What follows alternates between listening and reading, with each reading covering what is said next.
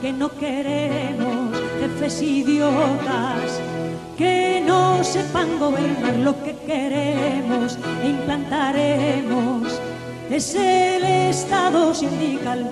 Yo he dicho infinitas veces que estábamos en contra de toda política internacional imperialista. Por eso, los hombres honrados de todos los pueblos se suman a nuestra tercera posición. ¿Cómo renunciar a nuestra grandeza? ¿Por qué sepultarnos en un mundo de inmundicias, en un mundo de codicias materiales, en un mundo de sobornos, en un mundo de esclavos? ¿Por qué no se levanta ese pueblo a la grandeza que le llamó el padre la patria?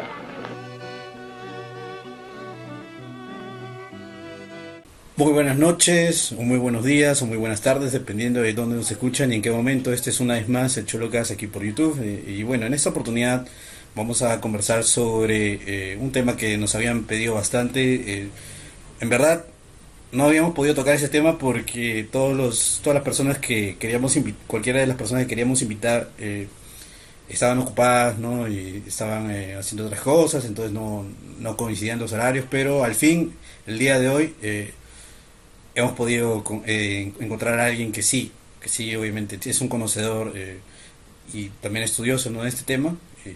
Aquí está con nosotros eh, nuestro querido Hades y el intransigente NR. ¿Cómo estás? ¿Cómo estás, Kiso? Gracias por la invitación. Gracias, Franz, también por, participar. Y bueno, eh, encantado de, poder dar una, una visión a un tema que en verdad no existe en ningún tipo de libros ni, nada más.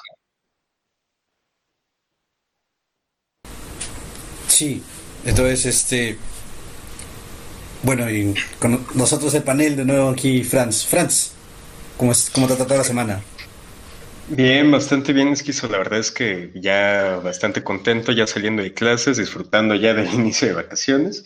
Pero, pero sí, muy contento por el programa de hoy, que como tú venías diciendo, era un tema que ya teníamos pendiente, pero que hasta ahora se da la oportunidad de, de discutir. Y pues bastante agradecido también con el invitado camarada que aquí nos acompaña. Así es, muy basado. Bueno, para... Basadísimo. Justamente decimos eso porque hay como que una brecha generacional acá con su camarada, pero no, no en tema de edades, sino en tema de como que eh, mentalidad, porque es como que...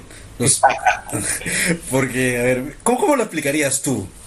A ver, explícalo, por favor. Eh, eh, bueno, no, en verdad yo llegué, digamos, este, hemos llegado muchos a, nunca entender qué era el basado, qué era el curseado, el joseado. Cuando, digamos, me vuelvo a reintegrar a, Twitter, que es la, la, plataforma que uso para este tipo de, acciones, pues no comprendo bien, ¿no? no entiendo el joseado, el baseado, el curseado, en fin. Y en verdad creo que, bueno, tú y yo no nos llevamos más de un año de, edad, ¿no? Entonces, me parece extraño, me parece extraño lo, tanto avatar de, anime y ese tipo de cosas, pero, pero aquí estamos, ¿no? Ya digamos que soy una suerte de boomer espiritual, ¿no? Sí, sí, yo más bien lo atribuyo como que, eh, o sea, yo entiendo todas estas palabras, todas estas, todas esas expresiones, todo eso porque como que siempre estoy en, eh, contacto con la generación que, que, creció con que creció eh, en el internet, ¿no? Yo diría que esa es la, es la diferencia. Nosotros crecimos con internet, pero ellos crecieron en el internet. O sea, es totalmente diferente. Y si te das, y si, te das cuenta, y si te das cuenta, o sea, a pesar de que eh, simplemente nos llevamos que cinco años, una cosa así, a pesar de eso, como que como la tecnología ha avanzado tanto y también este eso se refleja bastante en todo lo que es este como eh, las interacciones que hay en la que hay con la gente, no este todo este e, ese tema social, todo ello, eh, vemos que es es como si ves, como si fuéramos una generación, como que nos lleváramos, yo qué sé, 10, 12 años, ¿no? Cuando no es así. Entonces es muy interesante eso, ¿no? Claro, sí, sí, o sea, de todas maneras, eh, tratado de adaptarme un poco, igual yo ya eh, a estas alturas soy un espectador, ¿no? Es un poco más, más complicado tomar acción por, por debidas, por algunas cuestiones propias de la, la vida y las decisiones que toma cada uno. Como fue también, pero creo que fui partícipe al menos del, del ocaso de lo que es el tema de hoy, ¿no? al menos en nuestro país. Sí, exactamente, porque, o sea, esto es interesante porque eh, antes de, eh, del grupo en el, al que pertenecíamos y en el cual este, participábamos, antes de ello eh, la palabra fascismo aquí no pintaba, estaba totalmente desaparecida. Pero fue con la llegada de lo que fue la acción legionaria que la gente empezó a hablar de fascismo, ¿no? De nuevo, como que como que volvió a aparecer en, el colectivo, en la mente colectiva de algunos, ¿no? Bueno, más que nada en tal vez en la gente de, la gente de la costa yo diría más más que de Lima de la costa porque también había gente interesada en el tema que estaban en, en el norte no y también otros que estaban en el sur pero todo era costa. Sí bueno claro Arequipa siendo la excepción no la, sierra la sierra digamos chica. Pero sí sí efectivamente no el, término pues vuelve a tomar protagonismo en el 2013-14 con el proyecto de Acción Legionaria. Y bueno, de ahí es una especie de oasis, ¿no? Porque se referían, cuando hablaban de fascismo, hablaban de fascistas, ¿no? Luego ya el término ha vuelto a, a, tener el uso vulgar que suele tener, así que no ahora fascista pues es cualquier, cualquier reaccionario, eh, fascista es el cura de tu barrio, y en fin, ¿no? Es, ha vuelto a hacer lo, de siempre. Muy lamentablemente, se ha perdido todo ese, todo ese camino avanzado. Sí, muy, muy lamentable cómo ha terminado todo, pero no siempre fue así, ¿no? Entonces, y eso es lo que nos lleva eh, a, esta, a, esta, discusión del día de hoy, ¿no? ¿Desde dónde podemos, desde dónde, pero, creo que antes de entrar al tema del fascismo también, o sea, nos gustaría, creo que le gustaría saber a la audiencia cómo es que tú también llegas al fascismo. Uy, esa es larga historia. Eh, yo voy a tratar de hacerlo lo más rápido posible. Eh, bueno, quien habla, pues está próximo a llegar a los 30 años. Próximo, no es que mañana, pero próximo. Eh, inicia un poco su, su carrera a los, sus, sus ideas políticas de los 15 o 16, ¿no? Una cosa súper inmadura, súper irracional. Y en esa época, pues, mucho más cercana a la izquierda, ¿no? a este camino bastante accidentado, tiene un, tiene un cierre alrededor del año 2010 más o menos, cuando digamos ya con la mayoría de edad encima uno decide militar. ¿no? Yo decido militar en, un movimiento de izquierdas, o, eh, un movimiento de izquierdas de la, de la, región donde yo vivo. Yo no vivo en Lima exactamente. Vivo muy cerca de Lima, pero no vivo en Lima. Eh, vivo en el puerto, el puerto, digamos, tiene una jurisdicción especial. Eh, y, digamos, hay un movimiento de izquierdas en, esta, en esa parte y, trataba de solucionar los problemas propios que tiene el puerto, ¿no? Es, como yo lo llamo muchas veces, un enclave, un enclave del Caribe en, Lima, ¿no? Eh, y lamentablemente, a partir de ahí empieza la, también el, el, inicio o la proliferación de propuestas más progresistas dentro de la izquierda. ¿no? Se deja de hablar quizá de, cuestiones de, clase y otras para pasar a cuestiones de género, de, de, raza en el sentido, no, no el que nosotros tratemos, sino en las cuestiones de raza de todo lo que conocemos, ¿no? Black Lives Matter, todo eso. sin esos nombres, porque no existían, pero con, con, toda esa cuestión.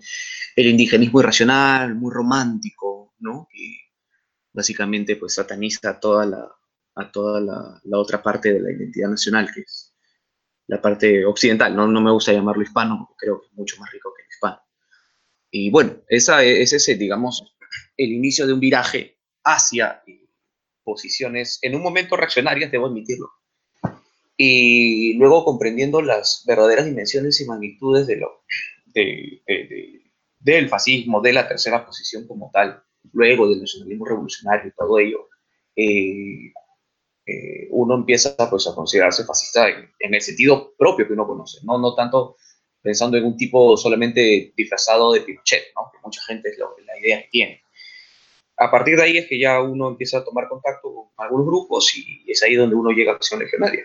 Yo ingreso a Acción Legionaria el año 2014 y permanezco creo hasta el fin, ¿no? o casi hasta el fin de, del proyecto en el año 2016, fines de 2016.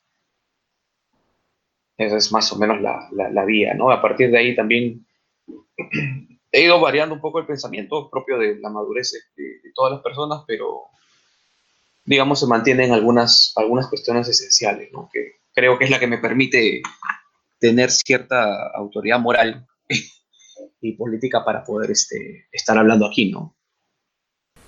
Sí, totalmente, porque, por ejemplo, yo también, eh, de hecho, eh, moví mi, mi centro, mi cosmovisión, ¿no? Por así decirlo, eh, pero yo, tota-, yo totalmente rescato muchas de las cosas que aprendí en mi pasado y en, el pasado, ¿no? Y todo lo que es mi pasado político, pero intento como que darles un giro, ¿no? Tal vez incluso una profundidad más allá que lamentablemente como yo no soy, yo, yo, o sea, como que mi profesión no es eh, temas de político o de sociales o de letras, ¿no? Entonces a mí me falta bastante eh, para la hora de citar cosas, ¿no? Todo eso, pero, o sea, a la hora de discutir sí, sí te, sí, sí, sí te puedo poner eh, como que te puedo explicar la profundidad de algunas cosas que, que, yo he ido entendiendo, ¿no? Pero a la hora de tal vez escribir un artículo ya más académico, puta, no, me, veo muy limitado lastimosamente, ¿no? Por, como digo, ¿no? Por temas este, de mi misma profesión.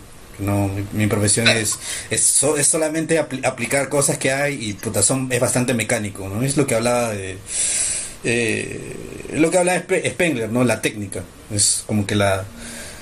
Es como que un desarrollo de, la técnica, de la técnica sobre la técnica encima, o sea, es, es una cosa así. Entonces, este...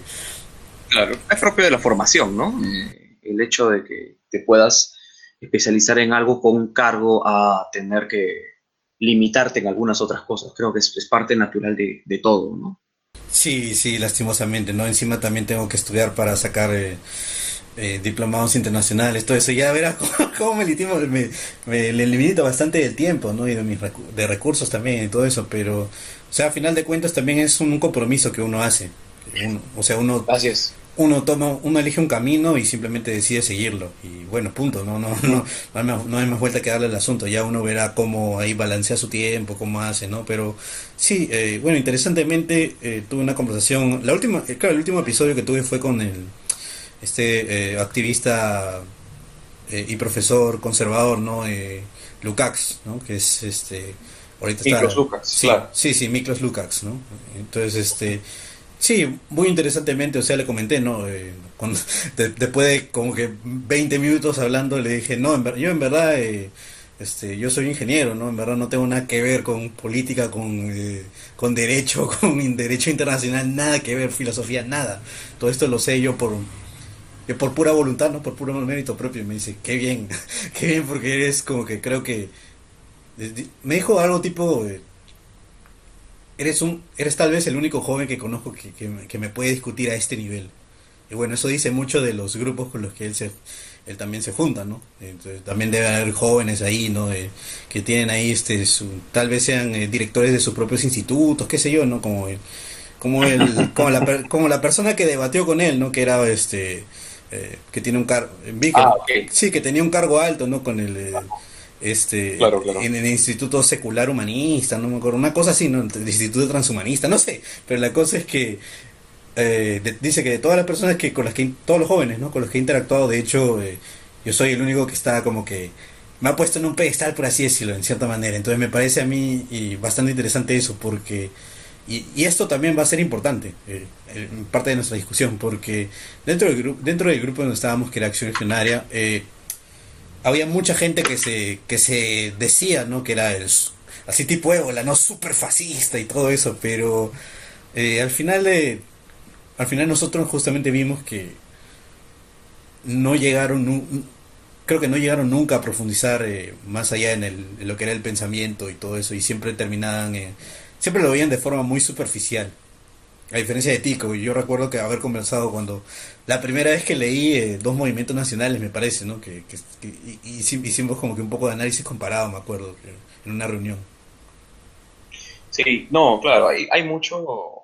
El recurso humano, digamos, las falencias del recurso humano que podía haber ahí, que había muy buenos elementos. Eh, yo soy muy agradecido con muchos de ellos, yo los considero amigos, camaradas hasta el día de hoy, mantengo contacto con, con algunos sí había muchas falencias que claramente han seguido su camino natural, y ese camino natural ha sido eh, derechizarse, ha sido venderse al mejor postor, literalmente, y a, estar, y a dedicarse la vida a hacer memes, ¿no? A hacer memes, a hacer el ridículo, a salir con banderas de Borgoña. Y esta gente, pues, no, sinceramente a mí no me merece el más mínimo respeto. Y ese problema, ese problema que careció, yo creo que al, al tener filtros tan relajados, que los, los tuvimos, eh, bueno, los tuvimos no, los tuvo quien estaba encargado de esto. Eh, al tener filtros tan relajados ocurrieron dos cosas. Se dio una imagen muy accesible, lo cual es bueno, pero a la vez permitió el ingreso de personajes, ¿no? Por no utilizar un término menos, menos, menos fuerte, eh, más fuerte. Y por otro lado, creo que también fue de alguna manera propenso a, a permitir desestabilizaciones externas. Es una cosa que comentábamos, le he comentado con otras personas también. Creo que en algún momento Acción Legendaria estuvo infiltrada, eh, en parte porque pues, los filtros eran sumamente burdos ¿no? y, y no, se, no, no servían, definitivamente no servían. Veías personas una o dos reuniones, tranquilamente esas dos reuniones podían tomar todas las fotos que quieran, podían grabar con el celular y no volvían a verse, no se les volvía a ver nunca más, ¿no? Entonces, eh, había, había mucho, mucho que, revisar ahí, ¿no? Pero bueno, eso es un tema que, que, ha quedado atrás y, y, esa persona creo que le va a ir mejor haciendo memes que siendo, siendo jefe de recursos humanos, ¿no? Así que, eh, sinceramente, es una lástima, es una lástima porque esa fue una gran pata coja de un, de un buen proyecto, ¿no? Lamentablemente. Y sí, al final es el último representante al menos de una cuestión ortodoxa y fascista en el país. No existe otra. No existe otra y es algo que sí creo que es bueno la gente que está escuchando y los que van a escuchar después. No, no existe otra. Si existirá o no, ese es otro tema. Como fascismo como tal, no lo hay. No lo hay. Este, ¿no? Tercera posición y todo lo demás, eso ya no existe aquí. Y cualquiera que venga diciéndolo, diciendo lo contrario, eso es simplemente un estafador. Hay otros proyectos, está el, está socialismo, está, pero eso ya hablamos de cuarta teoría política, es otro cantar. Pero como proyecto fascista ortodoxo o heterodoxo incluso, ya no existe.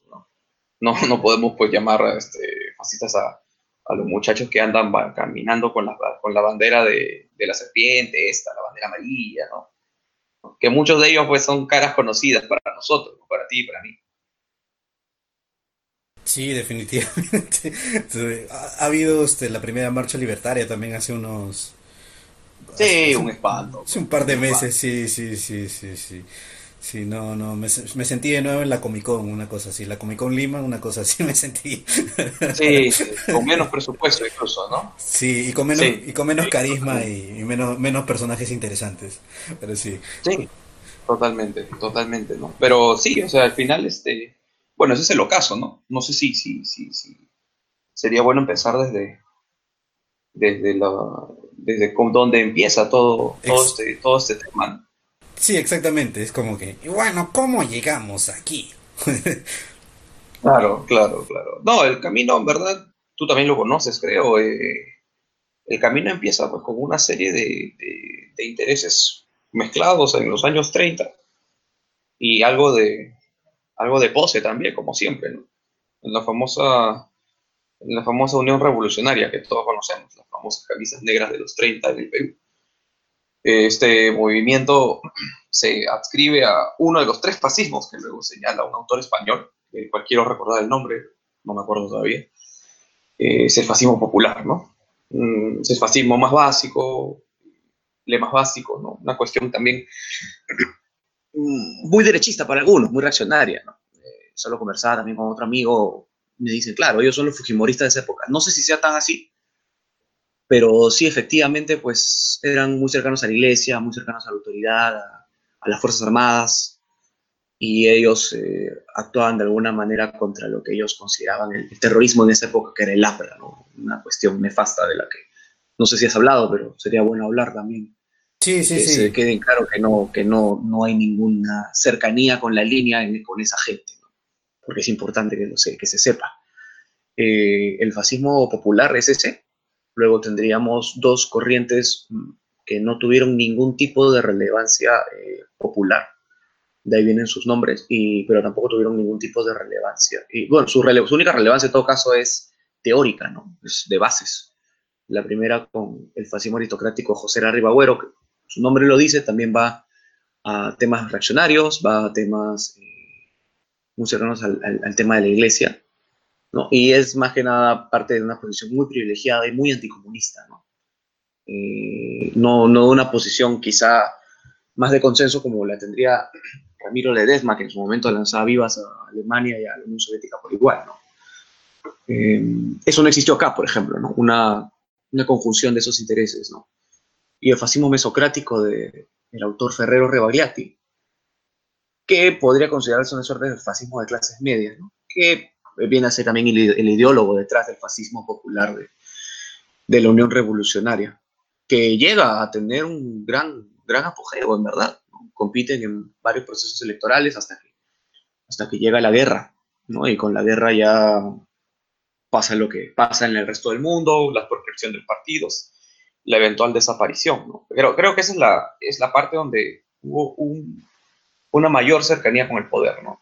Si bien el líder de la Unión Revolucionaria, Miguel, Miguel Sánchez Cerro, llega a ser presidente, no era un fascista como tal, era un militar de derechas, era un primo de Rivera Papá, ¿no? Una cuestión así, digamos.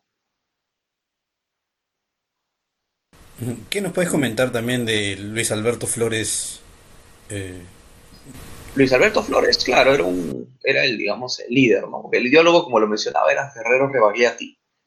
El, líder, digamos, el, orador era eh, Luis Alberto Flores Medina, cuyo, mausoleo, digamos, está al costado del, mausoleo del presidente Sánchez Cerro en el, presbítero. Eh, entiendo que él se retira ya de la vida política en los años 50, 60, pero bueno, claro, él, él, fue el candidato presidencial en estos procesos. Luego de eso no llega a tener algo más. Y entiendo que ya su vida es bastante oscura, ¿no? Hay, muy pocos registros de él, no se sabe mucho pasada su participación en la Unión Revolucionaria. Otra líder importante, pues, es, la famosa Yolanda Coco, ¿no? Que fue la, la, jefa de la sección femenina y que además tuvo una, un gran protagonismo durante, durante el tiempo de la Unión Revolucionaria. De Yolanda Coco pude conocer a alguien cuyo padre fue médico de, Yolanda en sus últimos años.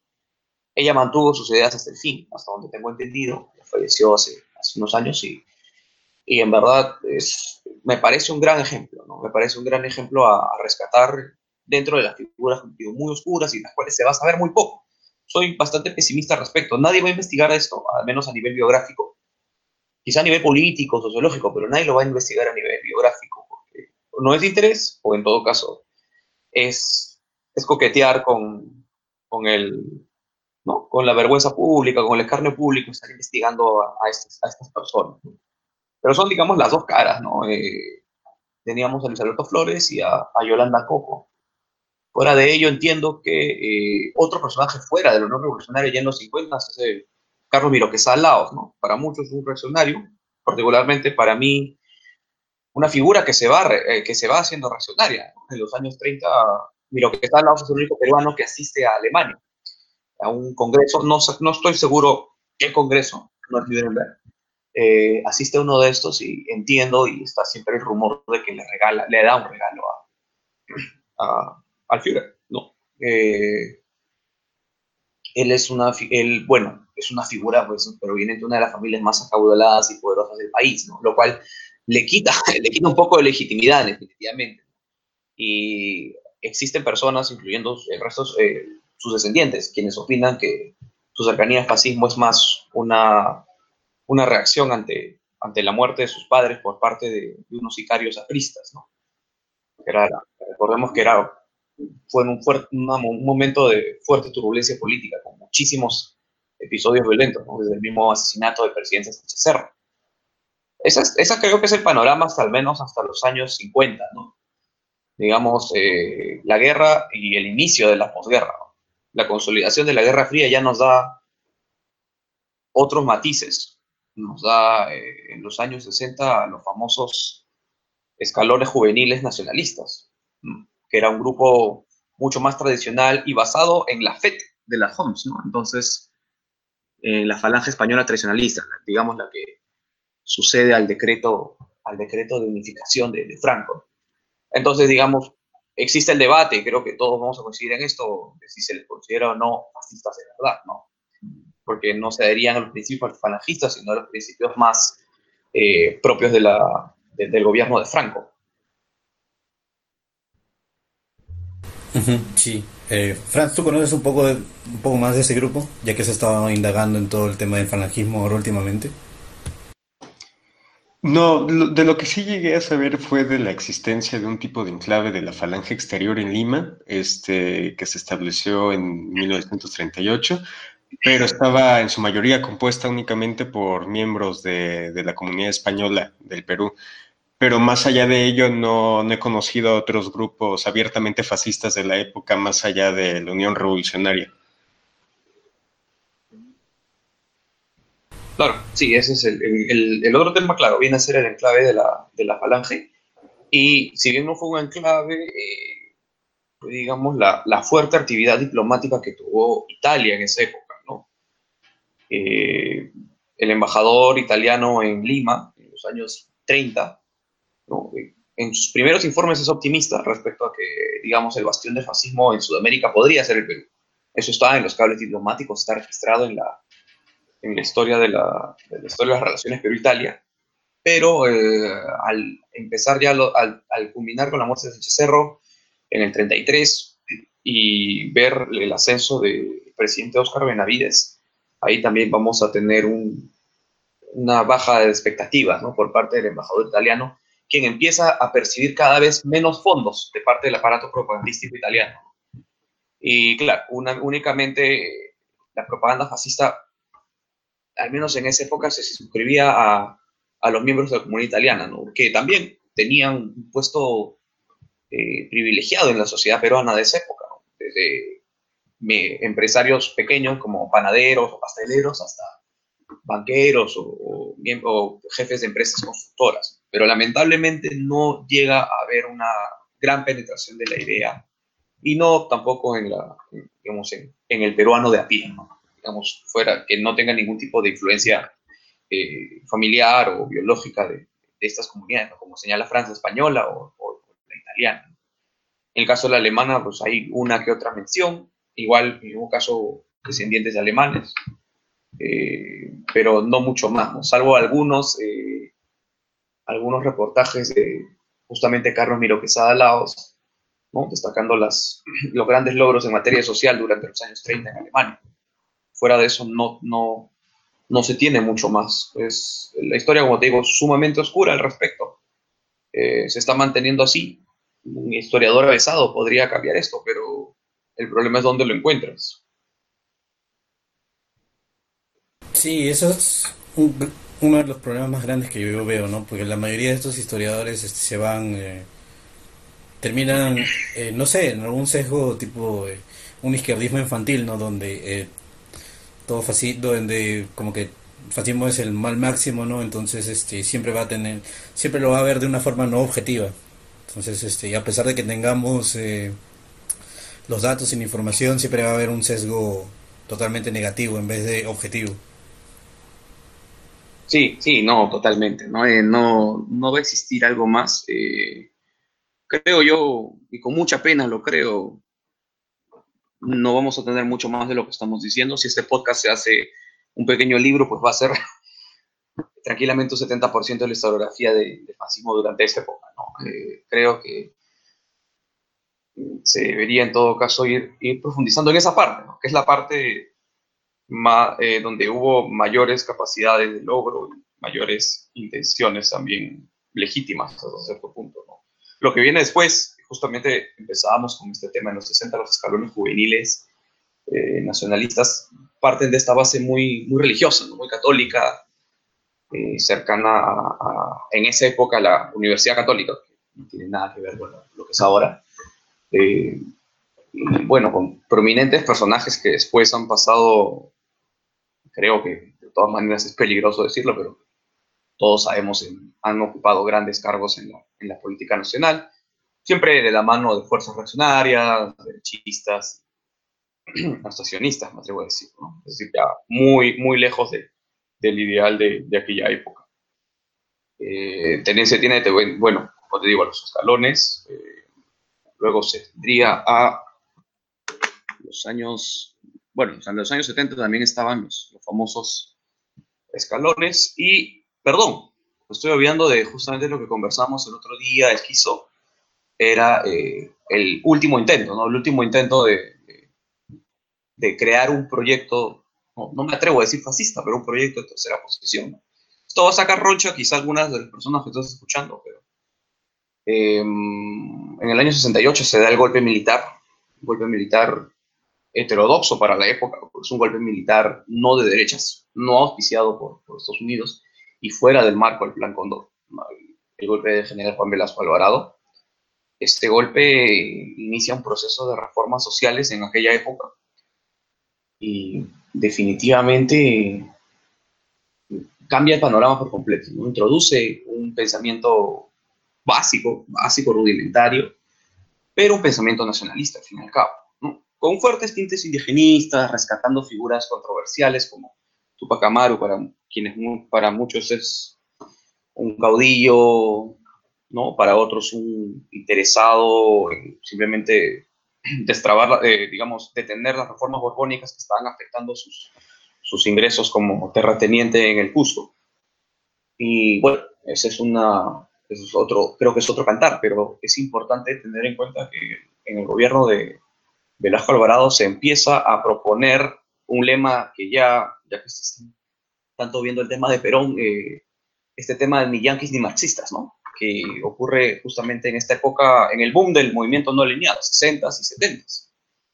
¿no? En esta época se tiene registro, por ahí debo conservar estas fotos, ¿no? en las que incluso se hablaba de no solamente no alinearse en cuanto a recomendaciones económicas, sino a desalinearse en materia de política exterior. Se hablaba incluso en la propia Cancillería peruana, se hablaba de política exterior antiimperialista, lo cual te da un, una clara señal, un claro panorama de hasta qué punto se había logrado compenetrar el proyecto del gobierno revolucionario en las Fuerzas Armadas.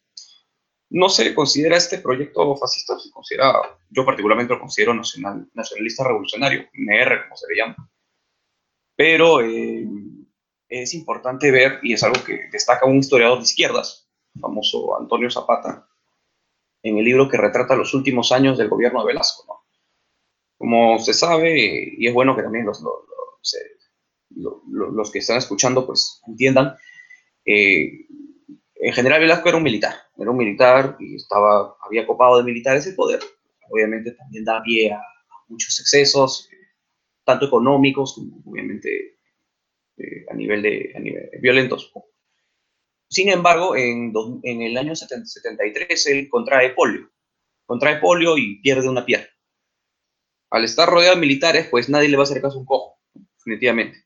Y si bien ya había eh, disputas de poder antes de que Velasco perdiera la pierna, estas se hacen completamente notorias eh, y descaradas ya eh, con, la, pérdida de, Velasco en el 73, ¿no?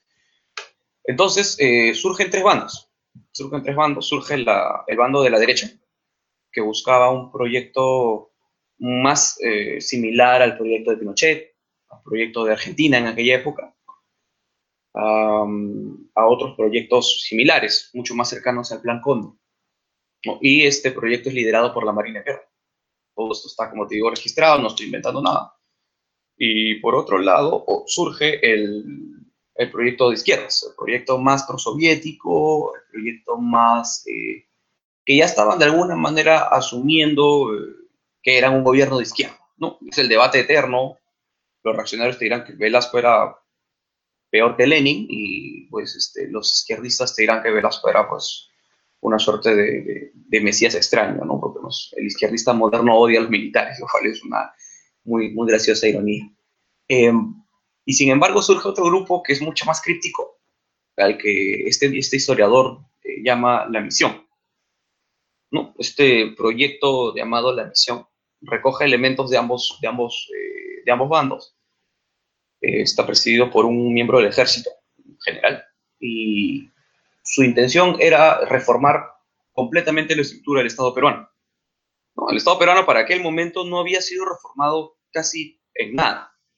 No, Velasco seguía teniendo la figura de presidente y había un consejo de ministros. No existía un, parlamento como tal, porque estábamos hablando de una dictadura militar setentera. Pero eh, este proyecto hablaba de instaurar un congreso corporativista, hablaba de fuerzas vivas, hablaba de la no alineación, y, bueno, términos que pues cualquiera que esté escuchando este podcast los entiende y sabe hacia dónde van. Entonces, eh, este proyecto desaparece en algún momento, desaparece, no, no logra optar el poder, y poco después los, los tres bandos se diluyen y da un golpe de Estado militar reaccionario que es eh, Morales Bermúdez. ¿no? Morales Bermúdez inicia la transición al régimen liberal democrático y para el año 80 entrega el poder y se da lo que es el famoso retorno eh, de la democracia al Perú, ¿no? con el inicio también de, del terrorismo comandado por, por Sendero Luminoso ¿no? en los años 80 y, 90. Entonces, ese, ese punto muchas veces se omite, el punto de la misión. Porque claro, no es un partido, no es un movimiento, era una iniciativa eh, discreta, una iniciativa eh, confidencial hasta cierto punto, de la cual ya recién se han destrabado algunos archivos que rescate este historiador que menciono. Y bueno, ahí es donde, digamos, se tiene un último intento, ¿no? De, de, virar hacia una posición, hacia una posición, digamos, más cercana a la línea que, de la que pertenece este, este simpático podcast, ¿no? Luego de ello se va a tener movimientos ya claramente en ese. Creo que todos saben lo que es en ese, ¿no? Ah, clarísimo. Pero, sí, definitivamente. Y también hemos visto todas sus variaciones y, también este, sus perversiones. Sí, por si acaso, por si acaso, ¿no? Siempre es bueno preguntar. Pero sí, ¿no? Los movimientos NS, pues, eh, surgen en los años 80.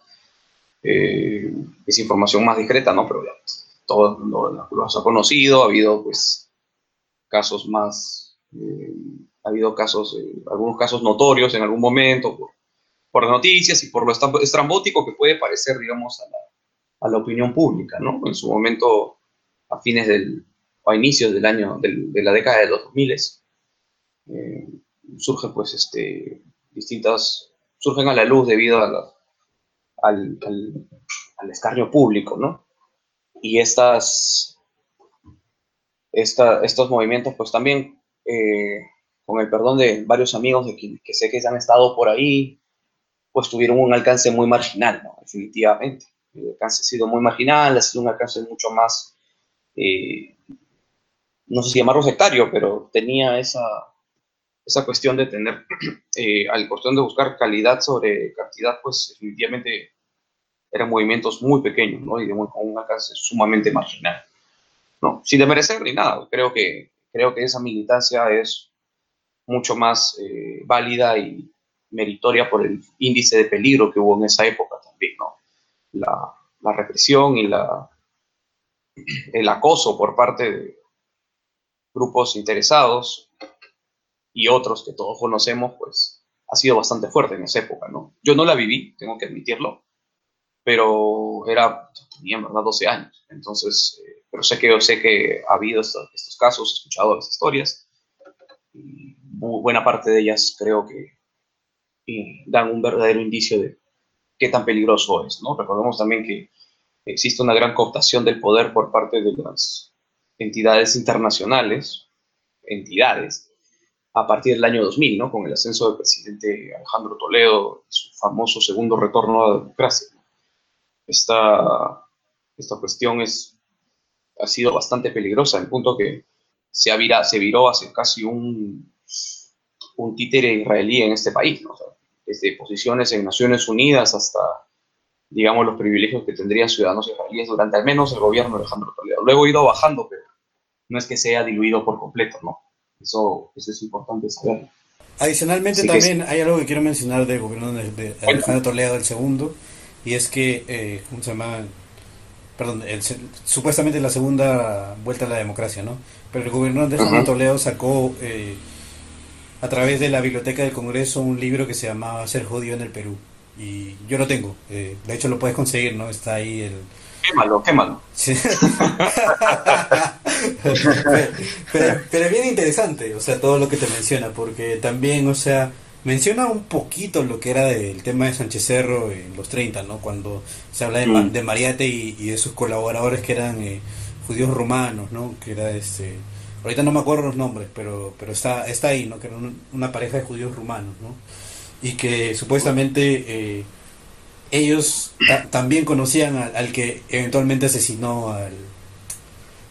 ¿Cómo se llama este? Bueno, eso es lo que dice, ¿no? no pero no cita ninguna fuente oficial, ¿no? Pero eso es lo que dice esa parte del libro, eh, ese capítulo, ¿no? Que, conocían al que eventualmente sería el que, el que ejecutaría a, al presidente Sánchez Cerro. Pero, o sea, el patán no era judío, simplemente lo conocían. Esa pareja lo conocía. Entonces, este, ahí no sé, no sé, o sea, me huele a, no necesariamente lapra, pero me huele tal vez, este, me huele a Trotsky a mí eso. No sé, no sé, me, me, me late eso, no sé, me late eso. Es posible, ¿no? Posible. La represión contra los apristas era la, fundamental, la clave del gobierno, pero sí, definitivamente también por, por la línea de, por la línea propia del gobierno, pues eh, cualquier intento de, avanzada comunista era reprimido, ¿no? Eso es, eso es clave. Creo que es importante tener en cuenta también que aquí sí se ha vivido la dicotomía anticomunista rajatabla. ¿no? Algo que se ha ido revisando con los años y que incluso en acciones generales se empezó a revisar ante los cacareos de muchos y los llantos de otros, en fin. ¿no? Revisar a figuras clave como Mariátegui o Velasco es, es fundamental para conocer la, la idiosincrasia del país en esas dos épocas y obviamente muchas de estas soluciones o análisis siguen vigentes. Para mí, creo que muy pocos comparten eso, es una excelente herramienta de análisis el gran problema son las soluciones que puede ofrecer. ¿no? Eh, ofrece un análisis vacío hasta cierto punto en, términos eh, eh, espirituales o como quieras llamarlo, ¿no? pero a nivel este, enteramente económico o materialista, que también es una parte necesaria del todo, creo que nos ofrece una buena, una buena, una buena cantidad de oportunidades. Ese es el caso, de, al menos de, del marxismo, ¿no? Y eso es, y claro, por estos comentarios en Naciones Generales me llamaban nazo. Entonces, eh, creo que, creo que, bueno, ahora no sé si asumirlo, pero en verdad ya solo queda uno, solo queda uno reírse, ¿no? Pero en esa época creo que era importante y ahora con mayor razón tratar de coger la mayor cantidad de ideas posibles para poder elaborar un proyecto, proyecto real, realista, ¿no? Un proyecto que, que no se quede en, hacer cosplay de, camisas negras y todo lo demás, ¿no? Es una época que yo atesoro y atesoraré siempre, pero que claro, no tenía limitaciones propias de, recursos humanos, de recursos económicos, claramente, ¿no? Eh, pero claro, con un gran proyecto y una gran idea creo que es algo que se debe mantener en el futuro, ¿no? Parte de eso creo que es porque el hecho de que tú estés, estés haciendo este podcast y bueno, estás en contacto con gente pues, de la línea, ¿no? Como Franz y todos los que también están participando aquí del, podcast. Sí, definitivamente. De hecho, hemos, hemos descubierto varias cosas, ¿no? Por ejemplo, eh, el tema de eh, la mano derecha de Pablo Escobar era literalmente fascista en lo político y narco en lo económico. De hecho, eh, él, de hecho, él mismo tiene una grabación donde él dice, o sea, en sus propias palabras, su propia voz, dice, nos, eh, nos conviene a nosotros exportar toda esa droga eh, a Estados Unidos para que al final socave esa, a, esa, raza de malditos. O y, lo dice así, con toda la furia y con todo el asco, ¿no?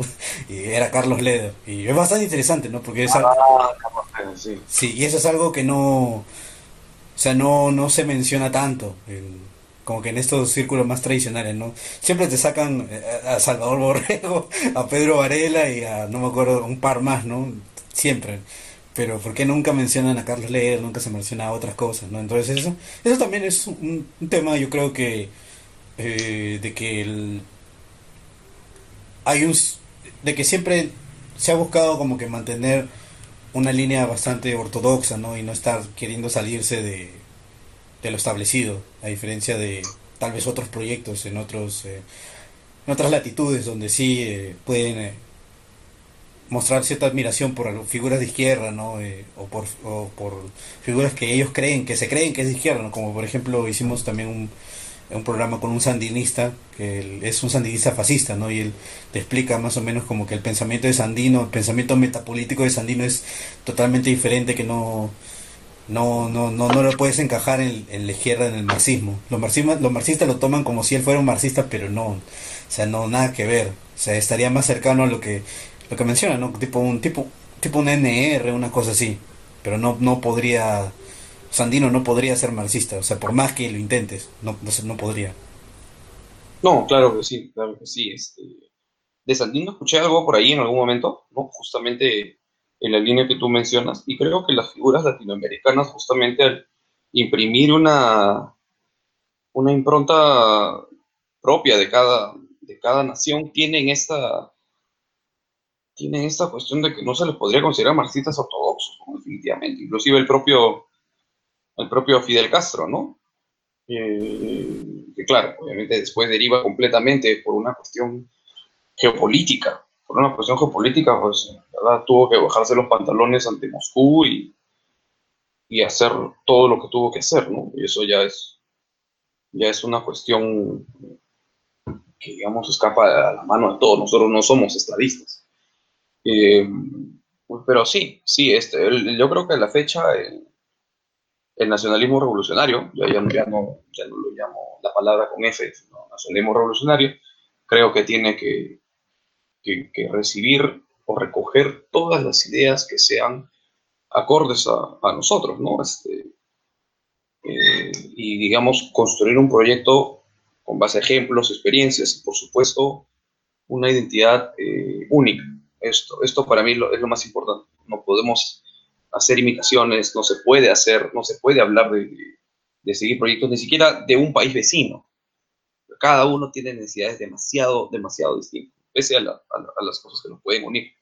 Entonces yo creo que en verdad, sí, sí, esa es, un poco la, línea para mí en esta, en esta época.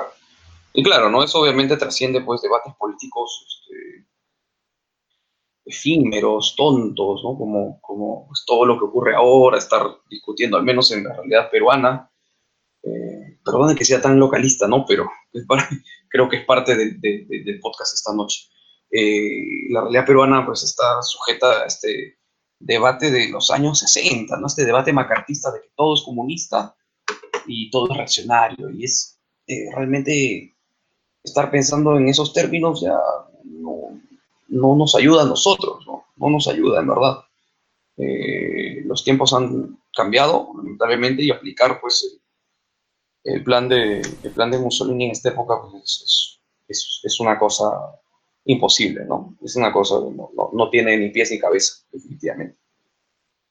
Sí, pero justamente como mencionas, hay muchas ideas que nos pueden servir a nosotros, como la idea de la de Ledesma Ramos, ¿no? De la conquista del Estado porque los libertarios se le tienen un pánico al Estado, todo eso, y la respuesta es bien sencilla, el Estado se conquista. Ya una vez que tú lo conquistas, ya tú ves qué haces con eso. Sí, claro, claro, claro que sí, ¿no? Este, claro, la conquista del Estado va a ser un, problema, ¿no? ¿Cómo, cómo podríamos, eh, cómo hablar de conquista del Estado cuando no hay nada organizado, por ahora? Así que esperemos que eso se pueda solucionar pronto, en algún momento, espero que en verdad el al menos esta brevísima y sumamente incompleta reseña pueda, pueda ayudarnos a saber que ha habido puntos en la historia en donde el proyecto nacional estuvo bastante cerca de, empezar a implementarse, ¿no? Eh, porque igual un proyecto nacional tomaría también años o décadas incluso en tomar, en tomar forma, pero en estos puntos realmente hubo intentos de personas también con poder de toma de decisión, con acercamiento a, esos, a esos temas, ¿no? Entonces creo que, sin perjuicio de que, de que ahora se intente algo más, creo que siempre es bueno revisar, revisar esas experiencias, ¿no? Indagar más, si se pudiera, y no, realmente ver, ver qué cosa puede pasar, ¿no? Y llegando al, tema de, Acción, Acción Legionaria, creo que empezamos por el final. Eh, creo que es bueno también este, señalar que el proyecto pues empieza a, caer por la, infiltración justamente de... Infiltración, por un lado, lo que te señalaba era que creo que sí existe un récord o un registro de lo que se ha hecho con, con acción legionaria por parte de fuentes no deseadas. Y por otro lado, creo que eh, se infiltra pues toda esta, esta moda, porque no es otra cosa, la moda de alt-right, la moda del bendito sapo ese asexuado, el, el, y todo lo que vino después, ¿no? Era, era, un, era insultante ver ex, exes acción legionaria, pues, con el gorrito de Make America Great Again, ¿no? Era, era insultante, ¿no? Haciendo memes en Spanglish, eh, entendiendo, entendiendo las cosas, pues, adorando a Agustín Laje, a Márquez, cuando, cuando su análisis pues nada, no es nada más que, que, buscar eh, aterrizar este bendito discurso de que todo esto es marxismo cultural, cuando ¿no? creo que alguna vez lo mencioné en Twitter, los gobiernos comunistas cuidaron mucho mejor los valores tradicionales que, Thatcher o Pinochet, ¿no? Entonces, eh, estamos hablando realmente de, de, un, de, un, aborto, ¿no? Gente que, pues, obviamente entiende a Estados Unidos como el gran satán, aquí pues este, venerando al God Emperor Trump, ¿no? Toda, toda esa gente, toda esa camada, eh, felizmente muchos ya este, están haciendo las tonterías que hacían antes, porque no tienen, mucho, no tienen muchas proyecciones. Sin embargo, algunos pues han estado haciendo el figuretti mucho tiempo, ¿no? Y haciendo el ridículo, exponiéndose innecesariamente, ese es su problema, pero eh, por otro lado creo que también han lamentablemente al haber sido conocidos como miembros de Acción Legionaria, han, han sido, han, sus, nuevos proyectos, por decirlo así, han sido lamentablemente vinculados con Acción Legionaria. Entonces, pues, este, tienes a esperpentos del, otro, del otro lado, pensando que, que, los niños estos gritando son hijos de los inquisidores y no sé qué, pues son, son este, los nuevos NR, ¿no? lo cual es una completa una completa, no sé, un, aborto, ¿no? Un aborto, ya que estamos con el debate. Así que es eso, ¿no? Para mí es simplemente una aberración.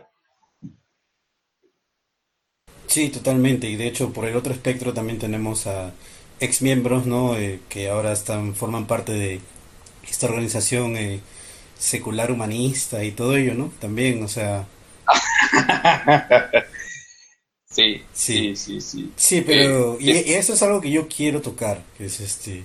Cuéntame, sí. ¿Recuerdas eh, este evento, no? De, la cabeza del perro negro, ¿no? Eh, y las pintadas, todo eso, ese tipo de acoso político, ¿no? Eh, tú, yo creo que eso, una parte de eso está unida con lo que mencionas de la infiltración. No de manera profunda y que fue planeado de hace mucho tiempo, etcétera, ¿no? Sino que esta manifestación permitió eh, justamente yo como profesional no de tecnología eso es lo que se dice una vulnerabilidad del sistema pues no entonces permitieron una vulnerabilidad del sistema donde aparece otro vivo se da cuenta que hay una vulnerabilidad y simplemente le explota no y la forma de, la forma de explotarlo fue fue presentando ¿no? una cabeza de un perro negro ahí enfrente y como que una amenaza no pero hablando de eso eh, no sé si creo, creo, que tú, tú, sí estabas presente ahí, ¿no? Entonces quería preguntarte, ¿no? ¿Cuál es tu opinión y tu análisis de, ese evento? Mira, las cabezas de perros eh, han sido siempre en horas extrañas, circunstancias extrañas, siempre próximos a eventos propios de, movimiento. Eh, esos temas han sido complicados, obviamente, por más que formes o no formes parte de un movimiento fascista ver una cosa así en la puerta de tu casa es complicado. Es este. En verdad, claro, se ha tomado como amenazas y es una tendencia que se ha dado incluso desde antes de la existencia del ¿no? Se dio. No tengo entendido cuándo empezó, pero entiendo que sí ha habido casos eh, décadas antes. ¿No? Décadas antes, ha habido reglaje, ha habido seguimiento. Recuerdo que también se está hablando pues de uno de los aparatos de inteligencia más efectivos del mundo, quieras o no admitir. Hola, ¿cómo están? Shalom. Eh, Entonces, por si acaso, por si acaso. Eh, entonces, estos temas hay que, tener, hay que tener bastante cuidado, pero sí creo que existió incluso eh, presencia de personas dentro de los que simplemente dijeron, oye, métete acá, vacílate tres, tres fines de semana y lo que recojas, fotos, nombres, lo pasas. Yo creo que eso ha pasado. Quiero creer que no, pero en verdad creo que ha pasado. Eh, muy lamentablemente, estos filtros pues han sido muy malos. Y claro, cualquier otra cosa se hubiera visto también como paranoia, ¿no? Hay que ser sinceros. muchos de nosotros incluso hubiéramos eh, pensado que estamos ya en, un, una suerte de, de, grupo de terraplanistas, ¿no? Con tantas medidas de seguridad. Pero en verdad creo que sí se ha corrido ese riesgo al menos. Y bueno, ¿no? Eso, eso explicaría en muchos casos cómo es que mucha gente sabe tanto de algunos, lamentablemente, ¿no? Eh, ha habido nombres expuestos, familias expuestas, lo cual es totalmente un atropello a su, a su intimidad y a su privacidad. Eh, creo que no podemos investigar eso ahora, pero eh, para una próxima, para un próximo proyecto quizá habría que tener mayor, mayor, este, mayor profesionalismo en ese aspecto, ¿no? Y lo digo abiertamente, el tema de recursos humanos, pues, digamos, el filtro era pues, cualquier cosa. ¿No? Cualquier cosa, al punto de que ingresa gente todo tipo, tú lo sabes, no tengo que decirlo. Y, y, bueno, ¿no? gente que solamente pues muchas veces quería vestir la camisa negra y levantar el brazo. Eso no es, eso no es, eso es una parte muy pequeña, muy protocolar, pero hay mucho más que hacer ahí, había mucho más que hacer. Lamentablemente la pose gana por goleada en estos casos, ¿no? Muy lamentablemente, en verdad. Y y claro, hasta, hasta comentarios idiotas como dejar de ingresar a alguien porque tiene buen apellido y ese tipo de cosas. ¿no? Este, tú, tú, fuiste testigo de eso, creo. Realmente te das cuenta que no había ninguna, ninguna suma, digamos, a las capacidades del equipo con, con ese tipo de personas, ¿no? Pero estamos hablando también de que somos producto de una sociedad con muchos complejos, ¿no? Los de arriba tienen complejos, los de abajo tenemos complejos. Yo como, no sé si lo he comentado ya, pero vengo de una zona bastante peligrosa de la ciudad. Eh, literalmente aquí hay muchos, no, bueno, hay de todo acá, ¿no? Este, me siento en un video de trap cuando salgo a la calle. Entonces, eh, el tema es que estos complejos obviamente yo los llevo y gente de otros lados también los lleva. Y ahí es donde tenemos este, grandes problemas, ¿no? Eh, y había grandes problemas en esa época. ¿no? Yo tenía arraigada algunas cuestiones, pues todavía de, la izquierda, con las que, digamos, me inicié en la, vida política, por decirlo de alguna manera, ¿no? Y, tenemos, eh, y teníamos eso, había muchos choques en ese aspecto. Pero definitivamente eh, el proyecto en sí fue una buena experiencia, creo que para, para muchos, ¿no? Para otros fue una carga, para otros fue un láser, pero particularmente para mí fue un, gran proyecto y algo que, bueno, quién sabe qué sucederá en el futuro, ¿no? Con, con, con, el equipo que conformó y, creó esto, ¿no? El equipo que generó esto también creo que merece un saludo aparte, ¿no? Sí, más allá de en que podrían haber terminado algunos, ¿no? Tal vez este repudiando acciones pasadas, qué sé yo, lo que alguna vez creyeron. En verdad eso no es tan importante porque si uno se da cuenta, eh, cada uno evoluciona en su pensamiento. Por ejemplo, Franz empezó siendo un sinarquista así, eh, recontra católico, todo eso, y ahora es este el, líder. sí, ahora es el líder del autismo político en, en Twitter de México y todos lo odian y, y lo, pueden, y lo quieren también al mismo, al mismo tiempo. Sí, no, no, comprendo. He visto, he visto algo, pero ya creo que tendré que ver un poco más porque aún no termino de entender todo lo que, todo lo que leo en el, en el tweet de Francia. Así que ahí vamos avanzando, ¿no? Porque eh, eh, para mí es algo nuevo, ¿verdad? Yo, yo he mantenido una línea más o menos eh, consecuente, y, pero bueno, siempre estoy abierto a las nuevas ideas y lo que veo, pues al menos me parece atractivo, me parece interesante, pero en, 140, en 280 caracteres es complicado pues entender algo, ¿no? Ah, sí, claro, definitivamente. Sí, en eso estamos totalmente de acuerdo. Yo, yo no entiendo cómo los gringos pueden hacer este hilos de hilos de hilos de, de Twitter y, y explicar ahí sus ideas. Puta, no, no, para mí es totalmente incomprensible eso. O sea, tal, Sí, tal vez eh, sería más útil un post de Facebook, ¿no? Pero bueno, también es que Facebook se baneó a, a, to- a todos los gringos eh, que querían participar en política más interesante. Entonces también, medio que también lo entiendo, sí. Eh, yo, eh, respecto al, al proyecto este que yo también participé, de hecho, eh, no podría haber pedi- pedido yo una mejor base, ¿no? Porque, mira, ¿qué era lo que existía en ese momento? Pues, este, eh, estaban los progresistas del Partido Socialista. Después estaba eh, Patria Roja, que son en verdad, eh, eran en ese momento Patria, Patria Rosada también, que era otro tema, ¿no? O, pat- sí, claro que sí. o Patria Rosada Verde, ¿no? Porque estaban ahí con el tema de la legalización de las drogas, de la marihuana, eh, específicamente. O sea, estaba sonando bastante eso ahí en su, su grupo Y, y juvenil. claro, digamos, Acción Legendaria inicia sus acciones en pleno debate por el, por el, por el dichoso, por la dichosa unión civil. Una posición, pues, eh, muy compleja que ahora se ha radicalizado y, y, y ahora, pues, es este matrimonio con adopción y todo lo demás, ¿no? Este, eh, la, la visión, la visión, digamos, de la Acción Legendaria, pues, será también totalmente cerrada en ese aspecto.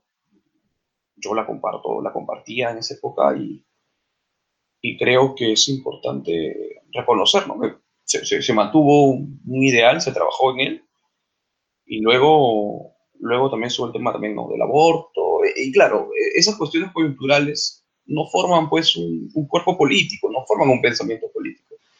Hay que pensar mucho más allá de, de- si se van a casar o no se van a casar los gays, ¿no?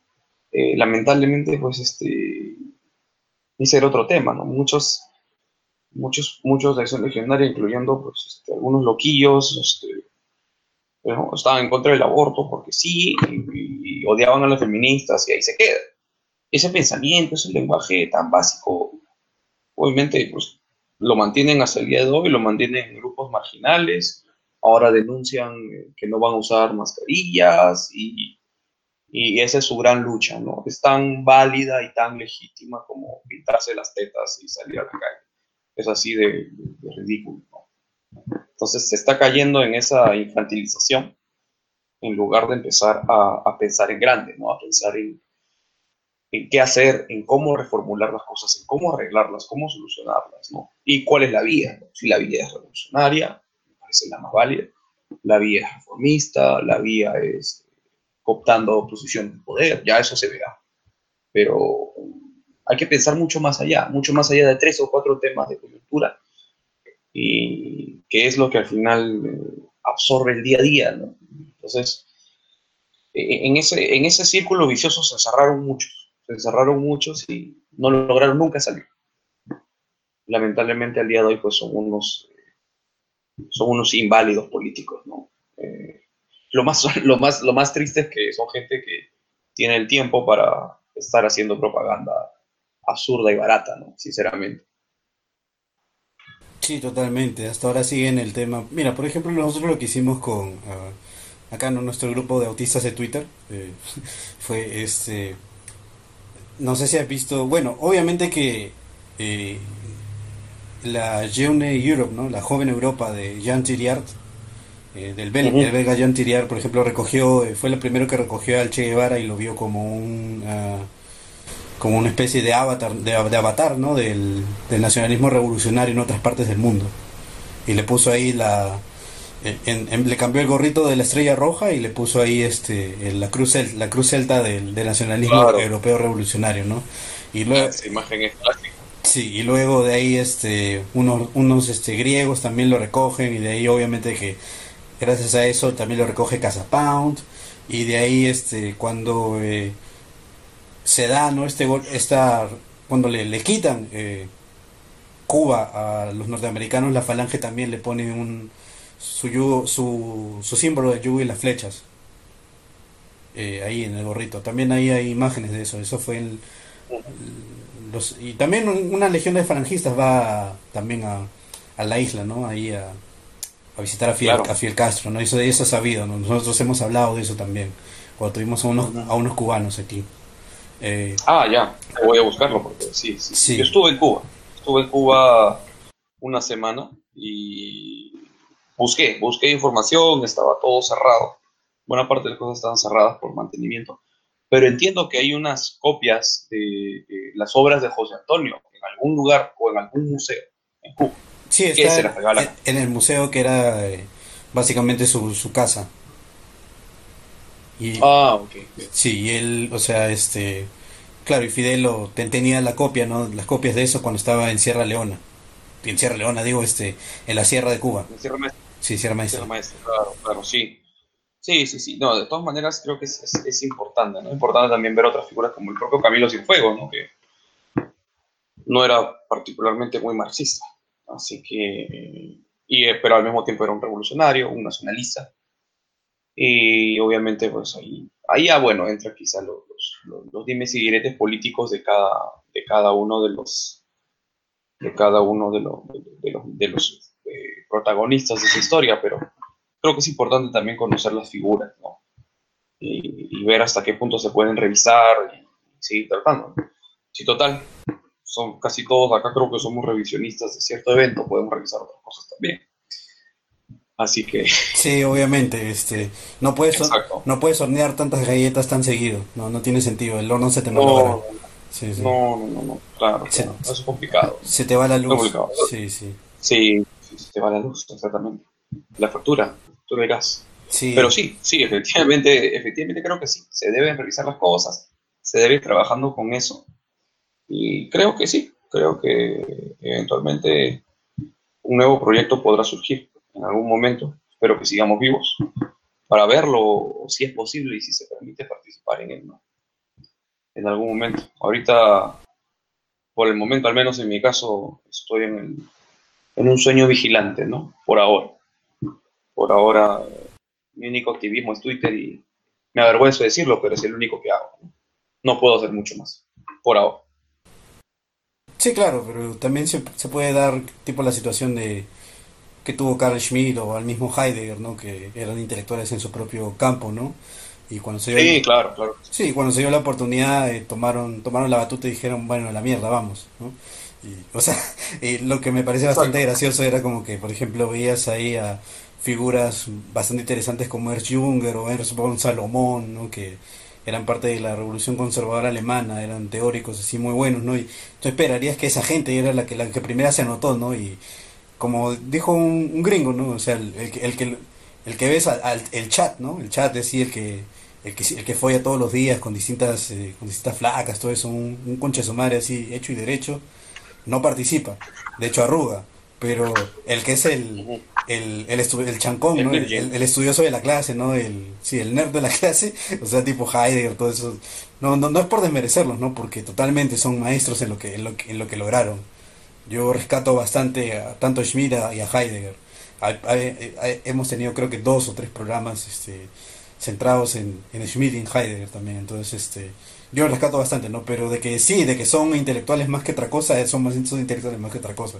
Pero a pesar de ello, o sea, cuando se dio el llamado, ellos no dijeron que no. Dijeron, ah, ya, pues vamos, pues, total. Claro. No, sí, sí, sí. Es. Siempre. Nunca, creo que nunca hay que descartar nada. Eh, siempre me voy a remitir al proyecto de Acción Legionaria porque es lo que participamos. Eh, había muchos orígenes, había muchos. muchas muchas proveniencias, ¿no? Había gente que venía pues, con distintos tipos de background, algunos completamente irrelevantes, irrisibles, ¿no? Y, y otros, eh, digamos, personas que realmente estaban interesadas en este proyecto, ¿no? Y que avanzaron hasta donde se pudo. Como te digo, las limitaciones creo que jugaron en contra, pero bueno, hubo un gran reconocimiento por parte del resto de la región. La región reconocía al movimiento como algo algo importante. Y creo que sí, ¿no? Soy particularmente partidario de la unidad latinoamericana. ¿No? No creo que es, es, la, es una pieza clave de la, de la cuestión, ¿no? Y creo que es importante incorporar, más allá de las posiciones al interior de cada país, es importante mantener posiciones geopolíticas, ¿no? Mantener una visión de política externa de, desde de, tu, de tu país y, digamos, de cómo crees que la región debería dirigirse, ¿no? Como un bloque, ¿no? Como el mundo islámico, como la Unión Europea, que al final, al fin y al cabo, si se le puede rescatar algo, que están coordinados, estaban, ya no lo están tanto, ¿no? Eh, con los países anglosajones, ¿no? Que solamente lo único que tienen es un vínculo cultural, han sido colonizados por piratas y pues hasta el día de hoy mantienen incluso alianzas de inteligencia, mantienen cooperación militar, en fin, y claro, sujeta a sus intereses. Creo que Latinoamérica podría trabajar mucho en esa, en esa línea, ¿no? Eso es una parte que, digamos, escapa mucho al análisis porque solamente nos pensamos o nos limitamos a pensar en, en, los grandes conflictos internacionales como, como espectadores, ¿no? Porque claro, somos países pequeños, pero creo que en algún momento va a ser importante decir algo, decir algo, pronunciarse como Estado o como conjunto de Estados. Eh, y tener una, tener una voz, porque al final esos conflictos, conflictos son los que le dan forma al mundo ¿no? y, a los, y a los distintos desafíos que, uno, que, el mundo tiene. Al final esto, los estados son los principales jugadores y si hay que, y si, si vamos a, pensar en, en asumir algo en el estado, pues hay que trabajarlo de esa manera. Sí, definitivamente, yo estoy de acuerdo contigo. De hecho, más bien tenemos preguntas del chat. Por ejemplo, eh, aquí Jay Lunatic nos pregunta, ¿bibliografía sobre el fascismo peruano, de preferencia de autores no antifascistas o sin sesgos políticos?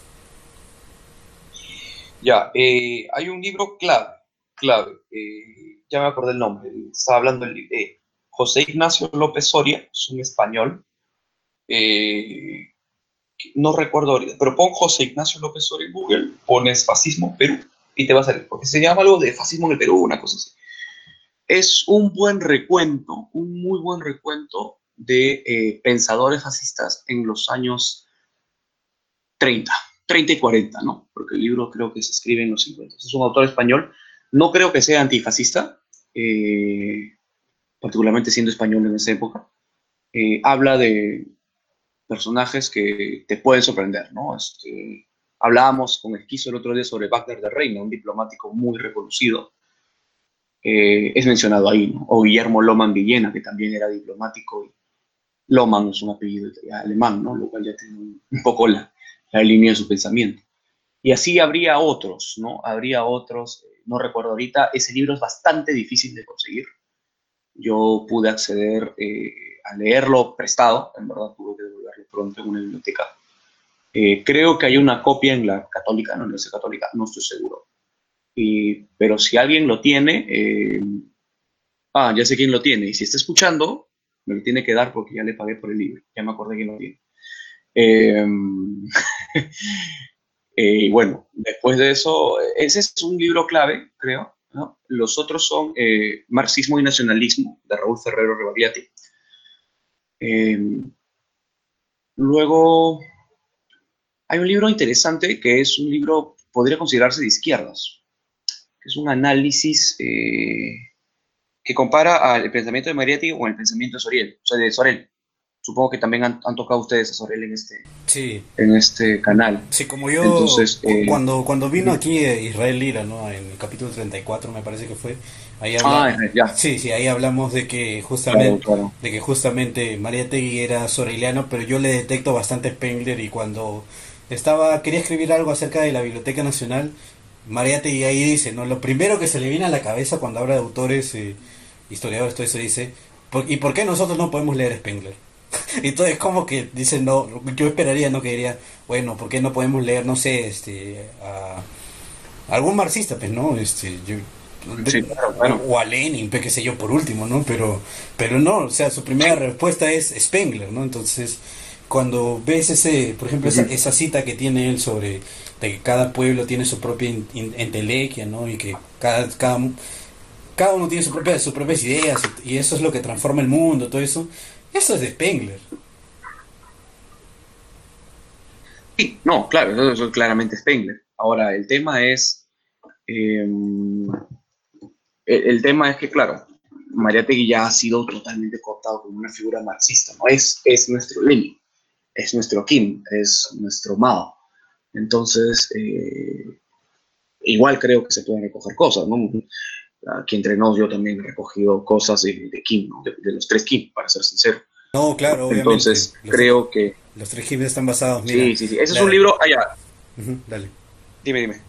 Ah, ya, ya, este, porque... Ah, ya. No. Volviendo como que en paréntesis al tema del aborto, simplemente miren las dos Coreas y miren cuál es la que es pro aborto y cuál es la que es anti aborto. Eso resuelve la duda de si los Kim se están basados o no. Claro que sí. Sí, sí. He encontrado el autor de este libro de Sorelli Mariategui, se llama así, Sorelli Mariategui, es Hugo, García Salvatechi. Ya, no recuerdo si es un pensador de izquierda, casi seguro que sí, uno de los antiguos, que en verdad eh, yo les sugeriría a todos que lean sin, mayores prejuicios, porque nos ayuda un montón, nos ayuda un montón a aclarar algunas ideas y todo lo demás. Este, este, análisis comparativo entre Sorel y Mariátegui es sumamente importante. Creo que es, bueno tenerlo, ¿no? El otro es Marxismo y Nacionalismo de, de Ferrero Rebarliati, que ya mencioné. Tenemos los libros de Miro Quesada Laos, que son varios, varios, deben ser unos ocho, nueve. Eh, Sánchez Cerro y su tiempo, ese es el más conocido. Eh, no he podido leerlo, eh, no he podido leer ninguno de, de, Miro que está al lado, salvo estos extractos que luego utiliza su, su nieto o su bisnieto, creo, en un libro semi-autobiográfico. Eh, no lo recomiendo particularmente porque solamente lamentarse y avergonzarse del abuelo que tuvo, porque el tipo es un progre que para el Velasco pues era fascista, ¿no? en el mal sentido de la palabra. Entonces ya no, no hay mucho que ver ahí. Lo otro, no hay mucho más en verdad no mucho más. Eh, los 60, 70, 80 no se ha escrito nada sobre el tema. Eh, en algún momento alguien, esperemos que alguien aún de la línea saque algunas memorias sobre esa legendaria, no lo sé. Pero, y bueno, pueda dar algo, algunas luces sobre qué se vivió en esos años, ¿no? Pero fuera de eso, en verdad, libros mucho más modernos, Todos estos, y, estos, como te digo, son bastante difíciles de encontrar. Pero el buen recuento es eh, de José Ignacio López Soria, es El fascismo en el Perú, así se llama, a lo mejor.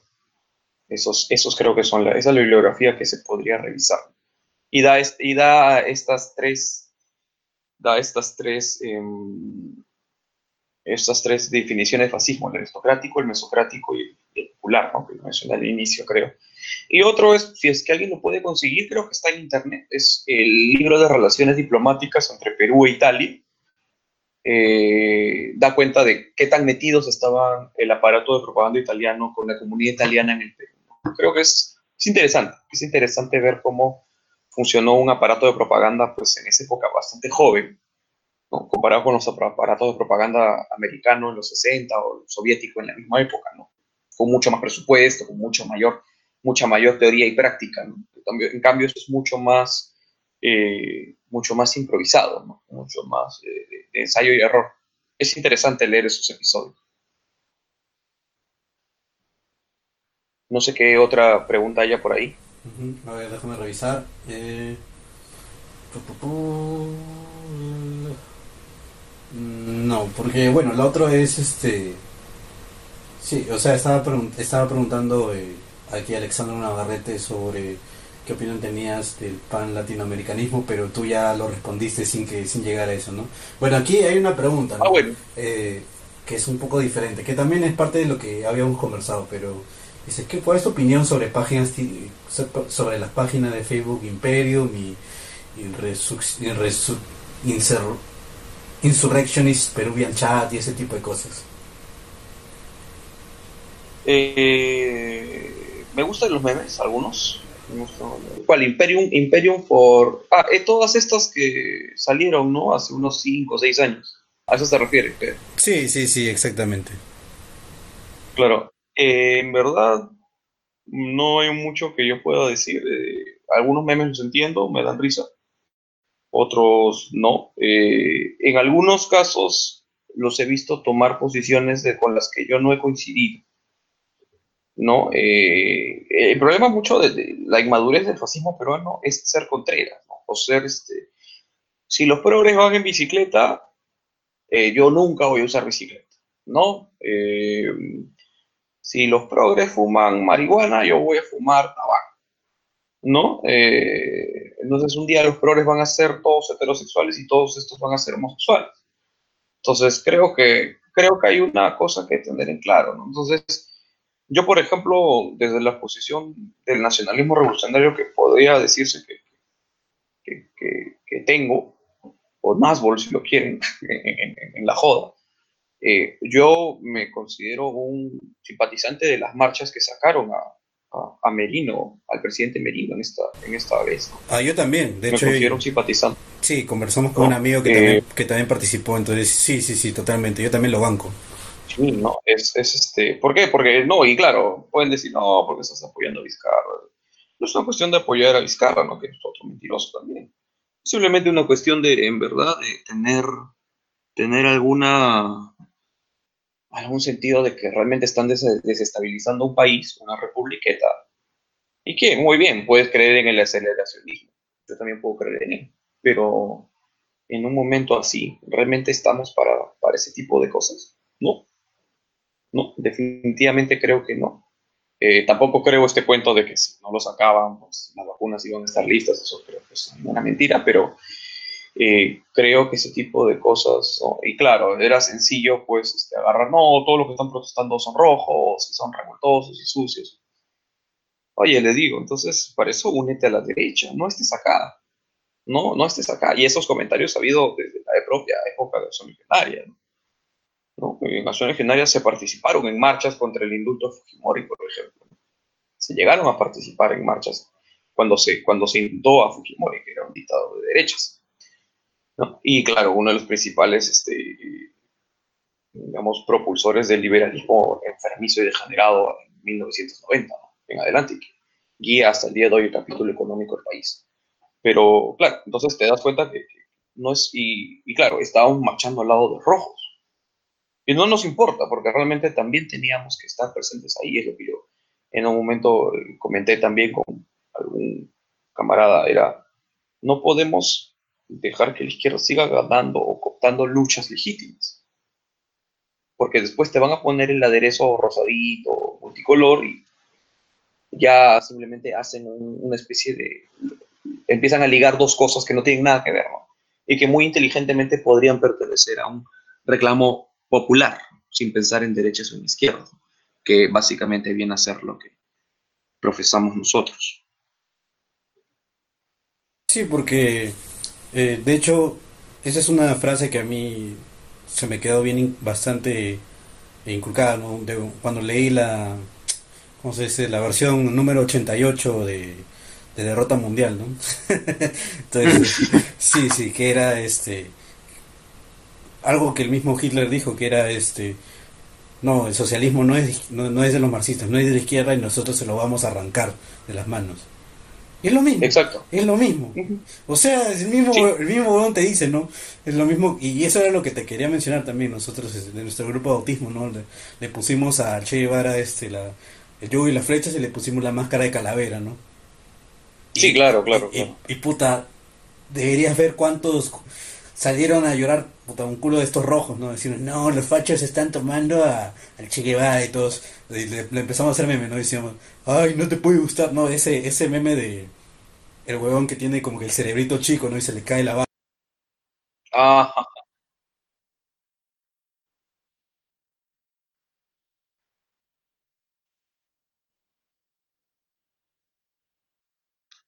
Claro, claro, claro, sí. Sí. Claro, sí, sí he visto esos. Sí, claro. Eh, entonces, este, como sale esta gente, ¿no? Estos rojos, este, a llorar, todo eso. Después, al mismo tiempo, también salían estos eh, pseudofascistas más, este, ¿cómo se dice? Eh, más, eh, ni siquiera reaccionarios, ¿no? Porque, de hecho, a eso también quiero llegar en un, en, en un ratito, ¿no? Pero, este, de hecho, sale esta gente, ¿no? Que tiene más, más, más apegado a lo que es la derecha y todo eso. Y, este y nos empieza a decir, no, no, que no puedes hacer eso, que tú no puedes mezclar a el Lluvia y las flechas con un comunista, que no puedes este mezclar eh, la máscara, ¿no? Sí, de Jace Mason con, con, nosotros, ¿no? Porque nos odia, no sé qué. Y entonces, y todo el mundo era como que, jaja, me llega el pincho, está bien, pero...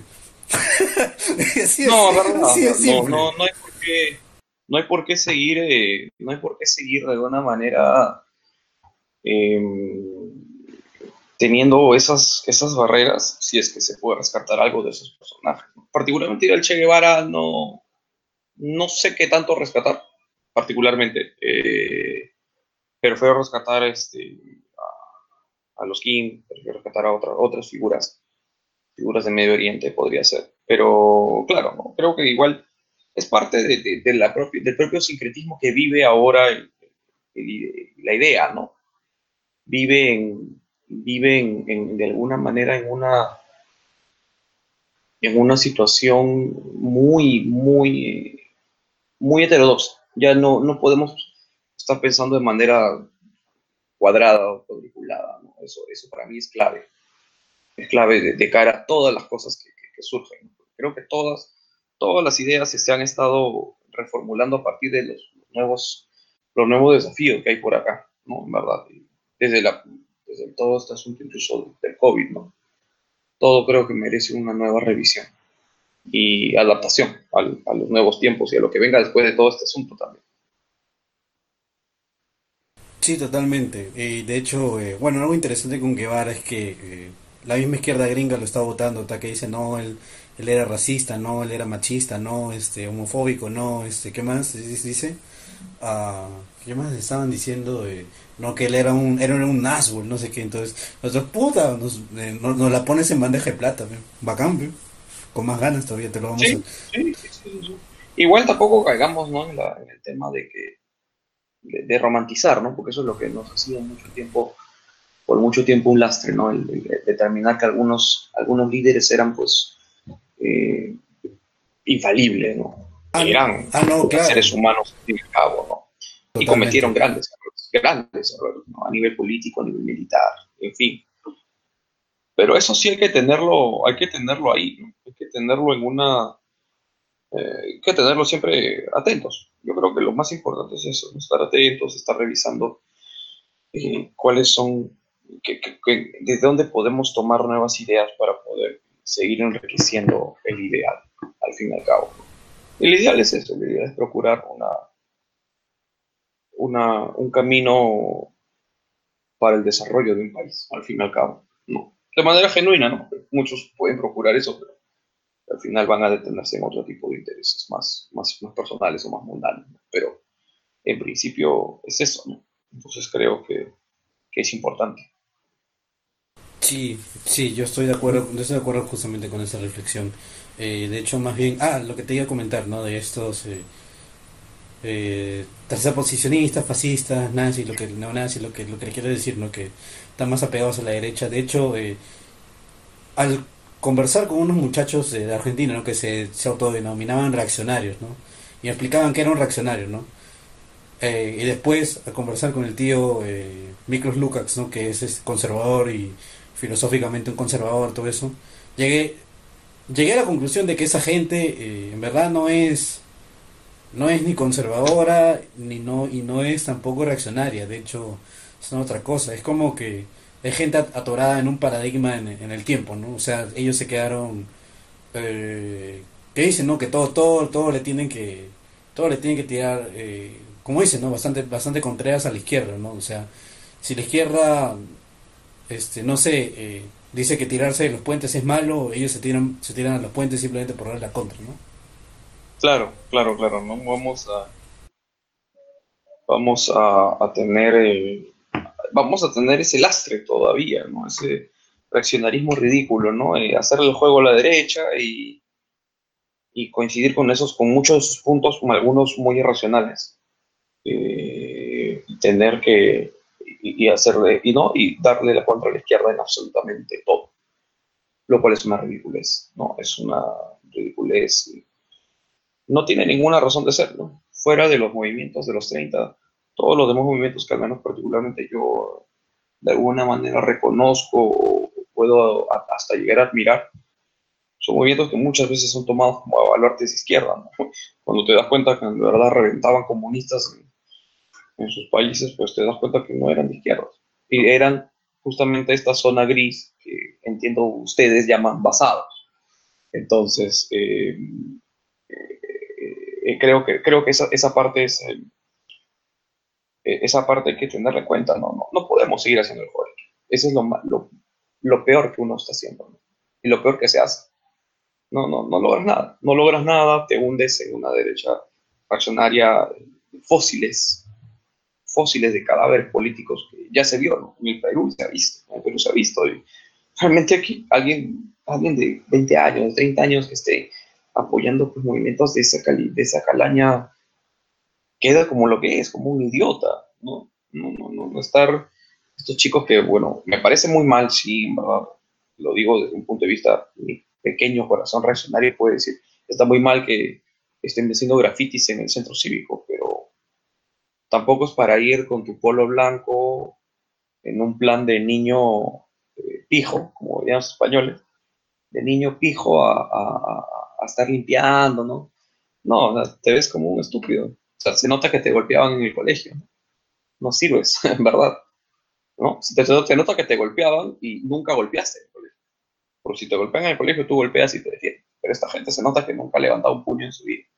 Entonces, eh, eso es, para mí, es, seres realmente débiles, ¿no?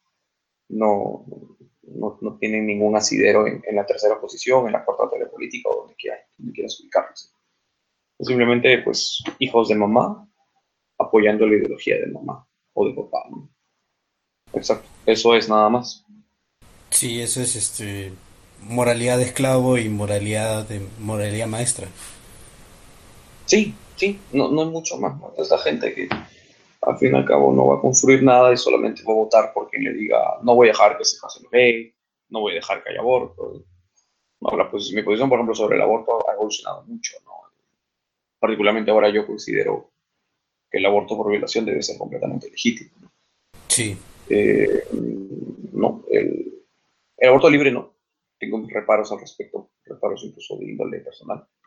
Eh, pero el aborto por violación creo que es válido. Y cuando tú negocias eso, le vas a quitar un caballo de batalla gigantesco a la izquierda.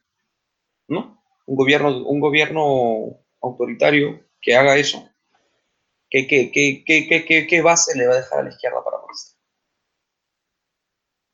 les va a quitar una, no una pata, sino dos patas de la mesa.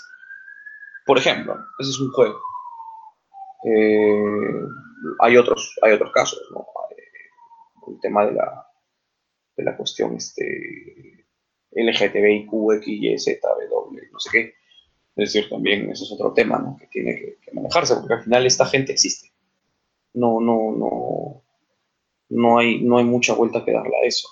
Eh, así es sencillo hay que manejarlo como se crea más prudente, pero no puedes hacer como que como si no existiera, porque eso es falso. Esta gente existe. Esta gente existe, hay gente mala y también hay gente. Entonces, eh, eh, como en todo lado. Así que creo que son, son cosas que se tienen que, revisar, lamentablemente. Y al final, ves, porque además, como te digo, pierdes, pierdes tiempo y esfuerzo y ganas en, en encerrarte en estos tres o cuatro temas de siempre y nunca llegas a nada concreto en todo lo demás. Al final, a la gente, la gente en la selva le importa tres, carajos si, si, si, si, se puede abortar en Lima o no. Les importa, tienen otro tipo de necesidades. A la gente de la sierra igual, ¿no? Se están muriendo de frío, no, no, no les... ¿Qué, demonios me importa si, si, se pueden casar o no? Lo que, ¿Qué les importa a ellos? ¿Me entiendes? Entonces, este, esas cosas esas cosas creo que son clave y si en algún momento se le ocurre a alguien hacer algo, emular a una canaria o algo por el estilo, pues saben que estos son algunos de los errores en los que muchos caímos, en los que yo también hago mea culpa de alguna manera, ¿no? Sí, totalmente. Yo también estoy de acuerdo. De hecho, también eh, tenía una, una, posición bastante reaccionaria, ¿no? Con la migración venezolana y todo eso, ¿no? Eso es algo conocido, ¿no?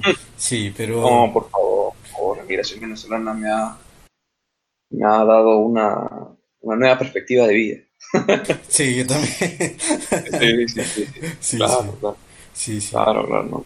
pero, sí, o sea, en verdad este, creo que es, es, es, importante, ¿no? al final eh, no estamos tampoco... La gente creía que esto iba a ser una, una suerte de España recibiendo moros, cuando en verdad estamos hablando de personas con una suerte de... con un mediana, una mediana similitud genético-racial. Estamos hablando de personas con una cultura medianamente similar.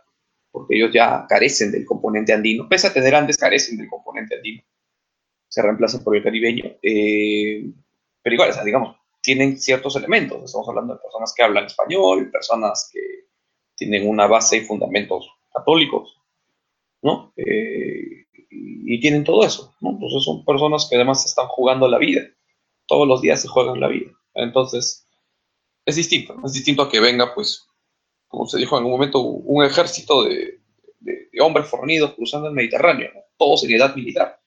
Es distinto, claramente distinto. Sí, no, sí claro. No, no, se puede comparar. Y de otra religión, de otra cultura. Entonces, no, quién sabe. Quizás este, quizás este, este, esta, digamos, esta, esta, esta cuestión pueda generar algunos, algunos réditos a lo largo de los años. ¿Quién sabe? ¿Quién sabe? Eh, ¿Quién sabe, la verdad? Pero no, de eso ya, ya no, lo sabremos nosotros, quizás nuestros, nuestros hijos, no lo sé, ¿no?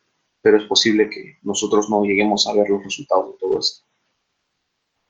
Y hablando de los niños, Franz, has estado muy callado, ¿qué pasó?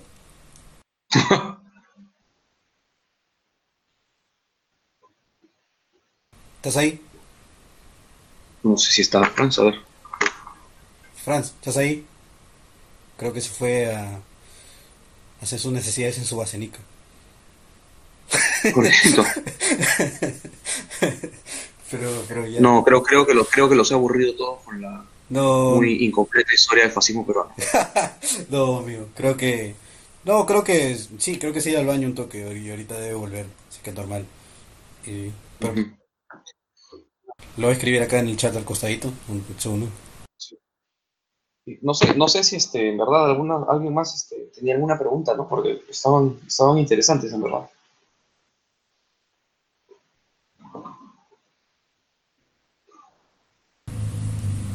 Ah, sí. Este, bueno, estaba, estaba revisando, ¿no? Eh, los, eh, el chat acá por si eh, hay alguna otra pregunta adicional.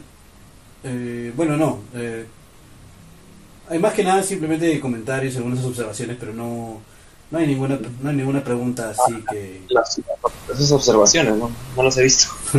sí, sí. Eh, no, o sea, en el chat... No, en el chat de la, este, este no, no en el chat de la conversación, sino en el chat en vivo. Claro, claro, me imagino.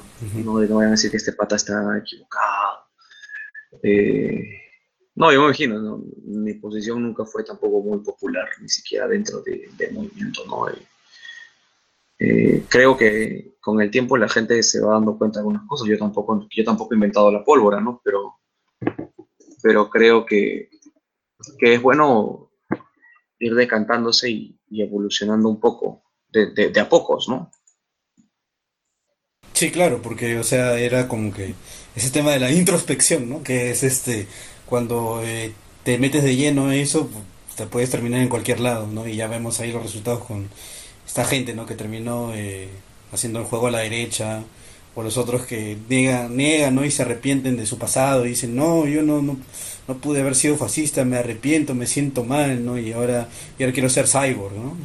o sea, este... No, bueno, ya eso de transhumanismo, estas cosas son propias de la degeneración, para mí de la degeneración de, de la famosa cuarta revolución industrial, ¿no? Y va a haber peores cosas, ¿no? Este, el, ser humano creo que puede tender a ser endofóbico y, empezar a ver que las máquinas son superiores y por eso quieren ser máquinas, ¿no? Eh, para mí es una cuestión bastante simple, ¿no? Son gente que realmente no se siente contenta como es y así como una chica pues se pone tetas, creo que esta gente quiere ponerse un ojo de cyborg o una pierna de, cyborg y para mí carece pues de autoestima, entre otras cosas, ¿no? Sí, oye, verdad, bastante, hay algo interesante de eso, de todo eso, que yo llegué a la conclusión, ¿no? Observando este, a toda la gente que, que le mete eso, ¿no? Y también el, lenguaje que tienen, ¿no? Que es este, ellos hablan de, ¿cómo era esto? Tienen su evento, que es este, cuando llegará todo eso. Eh, tipo, tipo, ah, se me ha vuelto a ir la palabra.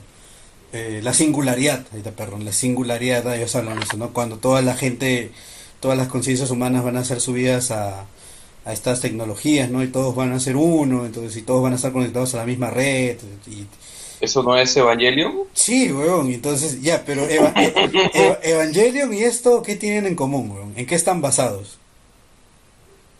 ¿Cuál es su, No sé, no- su- cuál es su, base, su base mitológica de Evangelion? A ver, en Evangelion sale, Lilith, Ah. sale Lilith. ¿Ya de dónde es eso? Sí, claro, no, claro, claro. Eh, no sé si el Talmud, pero es, es, es claramente La, mitología es, es la, hebrea, ¿no? es la cábala, pues, es este, sí, es el, es, es, ¿cómo se llama este? Es el lado místico de- del judaísmo. Claro, en parte sí, ¿no? Mira, si él finalmente ellos creen eso, yo creo que ese grupo incluso puede llegar a ser mucho más marginal que el más escandaloso grupo neonazi que haya pasado. Oye, oye, justamente hablando de los grupos neonazis, este, ¿verdad? No, no, llegamos a tocar esto, ¿no? ¿Qué, qué onda con el MAMPE? El MAMPE, el MAMPE fue un movimiento eh, peculiar, ¿no? En verdad, este, creo que es la primera iniciativa de nacionalismo socialista peruano, ¿no? El logo es descaradamente una copia del Águila del Reich, solo que es un cóndor. Y en lugar de una esvástica es el sol inca, ¿no? La representación del dios Inti. Esto surge, eh, es muy popular en una región al norte de, Li- de- de- de Lima, que es Ancash. Eh, hasta el día de hoy ganan, ganan elecciones, si no me equivoco.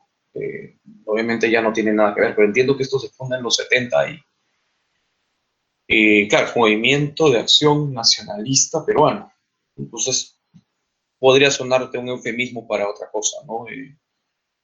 Esta gente creo que creo que en su momento existió algún proyecto, en algún momento tuve la oportunidad de leer algunos panfletos eh, que prepararon en esa época. No había ninguna mención clara a la línea ni nada de ello, pero sí, pues, ¿no? Esto de izquierdas ni derechas y este tipo de cosas te daban a entender en qué línea andaban, ¿no? Era interesante, era interesante, no voy a negarlo. eh. Pero es una cosa, pues, como digo, bastante regional, ¿no? Creo que solo existen incluso en, este, en esta localidad que es Ancash, ¿no? Que es un, un departamento de, del Perú. Sí, mira, y si te das cuenta, Sport Ancash es este. ¿Cuál es el otro título que le dan a Sport Ancash? El huracán Guaracino, HH, 88. No, estas ya son, estas ya sí, son otras cosas, ¿no? sí, sí, y ahí Pero es- sí, todo se alinea, sí, eh. todo se alinea, ¿no? Y en vez de el cóndor, pero atrás del cóndor que sale, en vez de salir el sol negro, sale el sol inca, ¿no? O sea, curioso, Eso es el Inca, Es, es claro, la, la- la simbología no es, no es casualidad. La simbología no es casualidad. Eh, entiendo que el fundador era un ideólogo pues, de la línea, pero de ahí va, cuando fallece este ideólogo, creo que en los 90 eh, ya es cooptado como cualquier otro partido político en el Perú, especialmente los regionales que están llenos de delincuentes, definitivamente. Cualquier, casi, casi, casi todos los partidos políticos regionales pues, son cuna de, de- de- de delincuentes. Esto es innegable, innegable, sinceramente. Eso, eso, eso, es- eso es clave, ¿no? Sí, definitivamente. Entonces, este, mira, también hay otro, cuando yo estuve conversando con un gringo que es este, sí te pasé su cuenta, pues, Striker. Ese huevón es, ese es un caso curioso, huevón, porque el huevón en verdad es étnicamente un uruguayo que se fue a vivir a Estados Unidos y puta, y, habla, y habla inglés, ¿no? Pero como que se ha olvidado el español, pero sí entiende cuando tú le hablas en español. No te responde en español, pero sí entiende. Eh, pero ya, o sea, este huevón está como que bastante informado de todo lo que era el, el, el- el nazismo chileno, o sea, el movimiento nacionalista neo- neonazi, ¿no? Este, argentino. Acá, y de acá me habló de una figura que me parece que también en algún momento cruzó el Mampe, que es este, él dijo, ¿no? Tipo, Espíritu Santo, una cosa así. Había, yo me acuerdo que, y, él dijo, ¿no? Es, es- ese pata hablaba de George Soros en, en los 2000, una cosa así, pero yo le perdí el rastro, ¿no? Y me preguntó, ¿no? ¿Qué sabes de él? Y entonces, este, quería preguntarte yo, ¿no? Este, yo también no, no he encontrado nada del pata, entonces, como que si hubiese desaparecido, ¿no? Eh, desintegrado de la, de la memoria histórica, entonces, quería preguntarte. Eh, no, no te, no, eh, no sé exactamente cómo, cómo era esta cuestión. Eh, Soros, sí, ya, ya. ¿No es el tacneño? Me parece que sí, ¿no? Pero también era un nacional socialista y todo eso. Ya, este, no recuerdo el nombre, sí, es un tacneño. Eh. Bueno, en verdad era bastante, pues, cosplayer ese tema, ¿no? No se puede, no se puede negar, era bastante cosplayer, era muy con la camisa parda y estas cosas. Y digamos, no, no, no, no, no proporcionaba una imagen tan seria, ¿no? Sé que he visto algunos discursos, sé que existen este, algunos discursos grabados aquí en YouTube. No me acuerdo cómo se llama el pata. Pero sí, sí creo que es importante al menos tenerlo en cuenta, ¿no? Pero sí, sí, sí, sé que existió y sé que eh, tenía un 7, creo, ¿no? En el brazalete. Sí, me parece, sí, sí, sí, me parece que se... Yo le he visto al pata, ¿no? O sea, es, es una cara reconocible, por así decirlo, ¿no? Pero no, no me acuerdo su nombre. Sí, sí, sí, sí. No, tampoco me acuerdo ahorita el nombre. Eh, creo que volvió a postular en un momento, porque Tacna tenía una base decente, ¿no? Entonces eh, volvió a postular al gobierno de Tacna, pero no, no lo ha agarrado, lo hubiéramos sabido todos, ¿no? Eh, sí, claro. Ahora, en la política nacional, pues este, está bien, bien difícil, bien difícil eh, encontrar a alguien pues, que mantenga unos estándares mínimos respecto al pensamiento, ¿no? Es, tú, lo sabes, creo que no es solamente un problema peruano, sino latinoamericano. No, definitivamente. No, creo que sí, es, eso, eso, es, eso es básicamente. Eh, no, hay, no, hay una, no hay nada de qué acogerse, ¿no? principalmente. O nosotros, no, yo particularmente no creo en elecciones, tampoco hay nada realmente por quién votar, algo medianamente similar, ¿no? Claro, muchos irán por la derechita reaccionaria y esto, bueno, no digo, si tu mayor obsesión es que no se casen los gays o que no puedan abortar las chicas violadas, pues no, no, eres, no estás en la línea, no, no, no, no entiendes las cosas. Si ese es tu mayor logro en la vida, ese es tu tema, ¿no? Sinceramente. Sí, definitivamente, porque al final, o sea, termina bastante estéril, ¿no? Y puta, terminas replicando eh, al Partido Republicano eh, norteamericano. Y eso ya es totalmente vergonzoso. Y cómo van a estar van a estar sirviendo, pues, este, sirviendo en el IDF, ¿no? y no y no haciendo el servicio militar peruano. Entonces, claro, te das cuenta cuál es la línea de estos. Hay muchos, hay muchos, hay muchos, lamentablemente, ¿no? Sí, sí, sí. En, en Twitter hay, hay bastantes de esos. Yo simplemente no les, no les, no, no les, no, no, los trato con respeto. Además que, bueno, Twitter de cuando en cuando te sirve para insultar y todavía no me han denunciado, así que ahí estamos, ¿no? sí, definitivamente. Eh, bueno, a mí, a, mí a mí tampoco me han tumbado la cuenta, ¿no? Eh, eh, pero, pero sí, sí he visto ahí algunas cosas que no son bastante peculiares, por así por así ponerlo, ¿no? Ya, pero bueno, de ahí, más allá de eso, ¿cuál es tu opinión, o sea, tu, lo que tú ves para, para el futuro, ¿no? En todo lo que respecta al, nacionalismo revolucionario eh, aquí. Porque yo creo que con estas últimas marchas que se, que se ha visto, todo eso, o sea, sí hay gente que podría servir, que está interesada, ¿no? Porque hay mucha, en Cusco me parece que Verónica Mendoza fue, ¿no? Y, y la, la funaron, básicamente la mandaron a la, la mandaron a comprar pan, ¿no? Le, le hicieron, no, izquierda y derecha la misma mierda, ¿no? Etcétera. Entonces, este, sí hay, sí hay como que caldo de cultivo, ¿no? De dónde, de dónde tomar, pero el problema es que no hay ingredientes para hacer una sopa. El problema es, eh, ni siquiera ellos saben que son ingredientes, ¿no? Eh, nadie sabe realmente, creo, no, yo no soy adivino, no voy a poder predecir el futuro, pero creo que debería, esto es una perspectiva muy aceleracionista, ¿no? Eh, deberían, debería agudizarse todo el tema de la inestabilidad social, para que recién ahí pueda aparecer algo medianamente organizado. Antes no. Antes no va a existir, estoy 100% seguro de eso. Eh, no vamos a tener ningún tipo, o no va a haber ningún tipo de llegada de algún personaje o movimiento basado. Eh, y creo que no, no lo habría en tanto no haya un caldo de cultivo que sea en esta vida social. Porque en verdad no, no, estas cosas o estos movimientos no son para tiempos estables. nunca lo van a hacer. Si se experimenta una bonanza económica, se le acabó, no, no va a haber razón de, de, parecer algo. Ahora, estamos camino hacia una debacle económica, es posible. Estamos en una crisis absoluta, estamos con el tema de las vacunas, que, que no hay, supuestamente. Estamos con el tema de, que este gobierno tampoco tiene tanto poder en el Congreso, lo cual lo hace inestable. ¿No? Tenemos las protestas técnicas que se han reanudado, reanudado el día de hoy, podrían venir más protestas, las reformas económicas a fin de reactivar la economía pueden desencadenar descontentos. Pero claro, al final este, la izquierda sabe muy bien trabajar eso y lo ha hecho antes. El descontento popular puede llevar a la izquierda al poder. Y además creo particularmente que es, eh, cualquier idea por ahora es bastante joven. No, no creo que exista o haya una haya una haya algo, ¿no? En ese aspecto te puedo concluir que soy pesimista. Soy pesimista respecto de, de, un futuro con la idea, ¿no?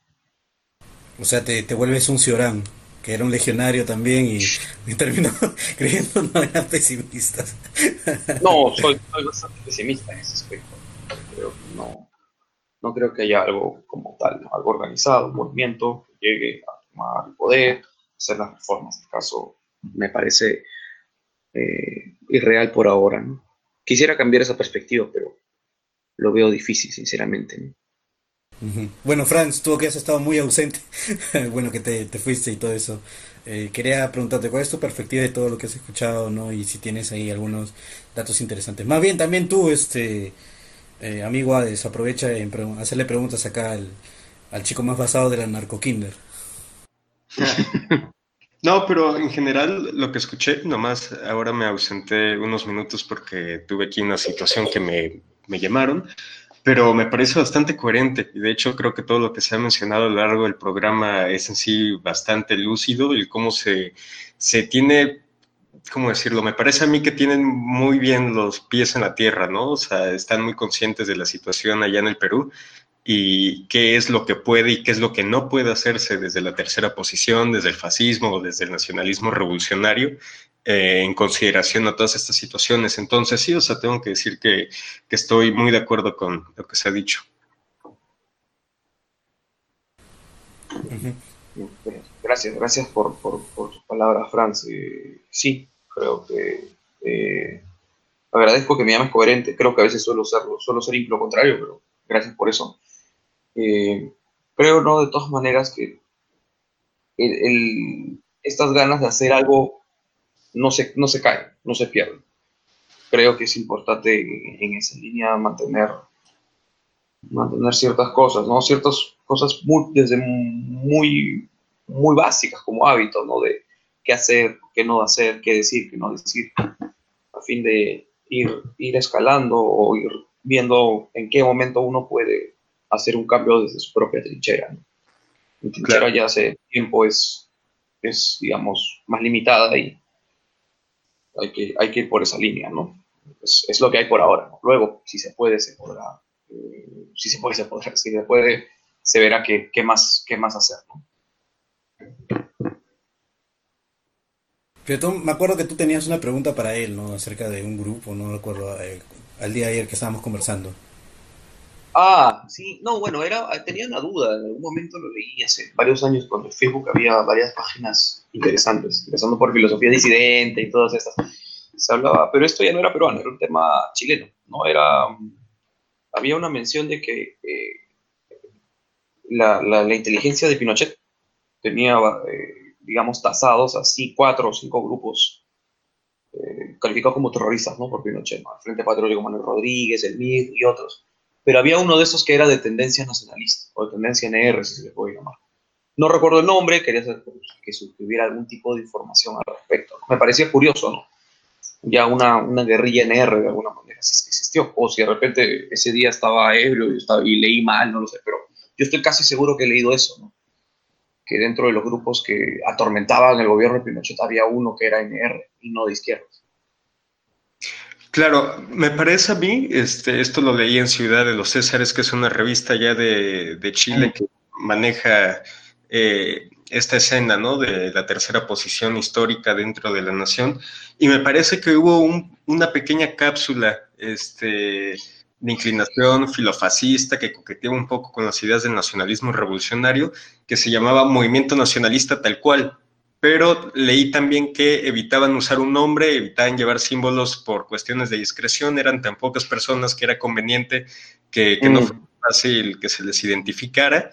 Pero sí, existe constancia de que hubo movimientos de tercera posición este, activos dentro del terrorismo contra el régimen de Augusto Pinochet. Y también está el caso del Partido Nacional Socialista Obrero de Chile, este, mm. dado por miembros de la comunidad alemana de ese entonces, que, que, se ilegaliza, ¿no? Que es activo durante el gobierno de Allende, pero tras el golpe de Estado, con la llegada del régimen de de Augusto Pinochet, se legaliza el partido y forman también cápsulas de resistencia, que, aquí sucede un fenómeno muy curioso, que es la, colaboración entre la comunidad árabe de Chile y los neonazis chilenos para atacar a Pinochet y atacar también a la comunidad judía. Sí, sí, muy curioso ese caso de los árabes financiando a los neonazis de, de Santiago de Chile. Entonces, sí, o sea, sí existe esta constancia de que hubo esta otra contraparte, ¿no? Porque históricamente y, de hecho, como situación contemporánea, ¿no? Algo que podemos seguir viendo hasta el día de hoy es un poco lamentable que los grupos que se hacen llamar de tercera posición, los grupos fascistas, entre comillas, ya de Chile, algunos y en su mayoría recuerdan o reivindican, ¿no? La figura de Pinochet, pero, pero realmente... Es un absurdo, ¿no? Totalmente, sí, un absurdo totalmente. De hecho, un, camarada muy querido de allá que sé que está escuchando el programa, Pedro, que de paso lo saludo, me ha dicho, ¿no? En múltiples ocasiones que, lo que fue eh, la dictadura militar de Pinochet fue lo que acabó, ¿no? Lo que mató con al nacionalismo chileno como movimiento político formal, que fue lo que le irrumpió y que antes de eso sí existía una posibilidad real de llegar a algo mm, social y nacional, ni siquiera en el sentido del fascismo, sino en un sentido auténtico, ¿no? Orgánico, más chileno que cualquier otra cosa. Exacto. Pero sí, o sea, realmente lo que fue la dictadura y lo que, lo que fue en sí la figura de Pinochet como tal fue totalmente contraproducente tanto para la nación chilena como para el pueblo chileno y todos los movimientos fascistas incluso. Pero sí, sí, sí, sí. No, gracias. De eso justamente era una duda que guardaba hace años. No, lo leí una vez, no recuerdo haberlo vuelto a ver nunca más.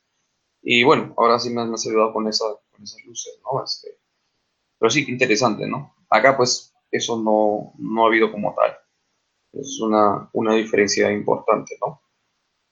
Claro, siempre ah, una situación que se da mucho con el fascismo, como tú perfectamente mencionaste, es que ha sido un tema tal vez no ignorado intencionalmente, pero sí dejado de lado, ¿no? Por la mayoría de historiadores, lo que es la presencia histórica del fascismo en, el continente. Entonces, por ejemplo, aquí está el caso, el, el caso de Paulín de Islas, ¿no? Que fue un terrorista mexicano que, se crió en Italia de familia mexicana, pero que se muda en Italia y después regresa en el país.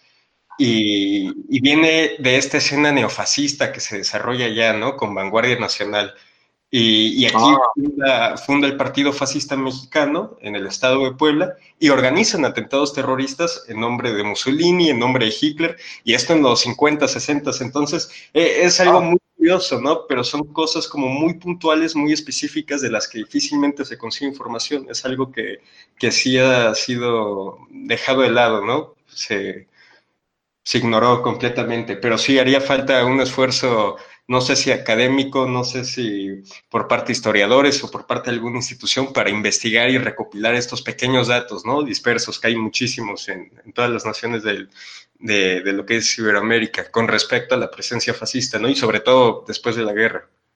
Claro, ¿no? esa, esa parte esa parte bastante discreta que no se está manejando y no se conoce, ¿no? Realmente. Se cree que desaparecieron por arte de magia. Sí, totalmente. Sí. Sí, sí, sí, eso es, cierto. Esperemos que sí, haya alguna, alguna visión de un historiador, incluso de alguien hasta neutral, ¿no? Que pueda elaborar un, compendio que pudiera ver esto de una manera no sesgada. Creo que sería, sería bastante válido, para ser sincero. Ya saben, claro, y es muy difícil. Para la gente del chat, para la gente del chat, si quieren eh, ser historiadores ya saben, Ya saben a dónde tienen que apuntar, muchachos. Con fe. Sí, pero cuando terminen la carrera, porque si hacen esto en plena carrera van a, van a destruirse. Así que, de todas maneras, van a. Sí, siempre, siempre con cuidado. Una de las cosas es que que tener mucho cuidado. Mucho cuidado. todo, todo, es un riesgo. ¿no? Me he vuelto un poco más paranoico con los pero bueno, estamos acá y, de alguna manera, pues, de algo debe servir este podcast, ¿no?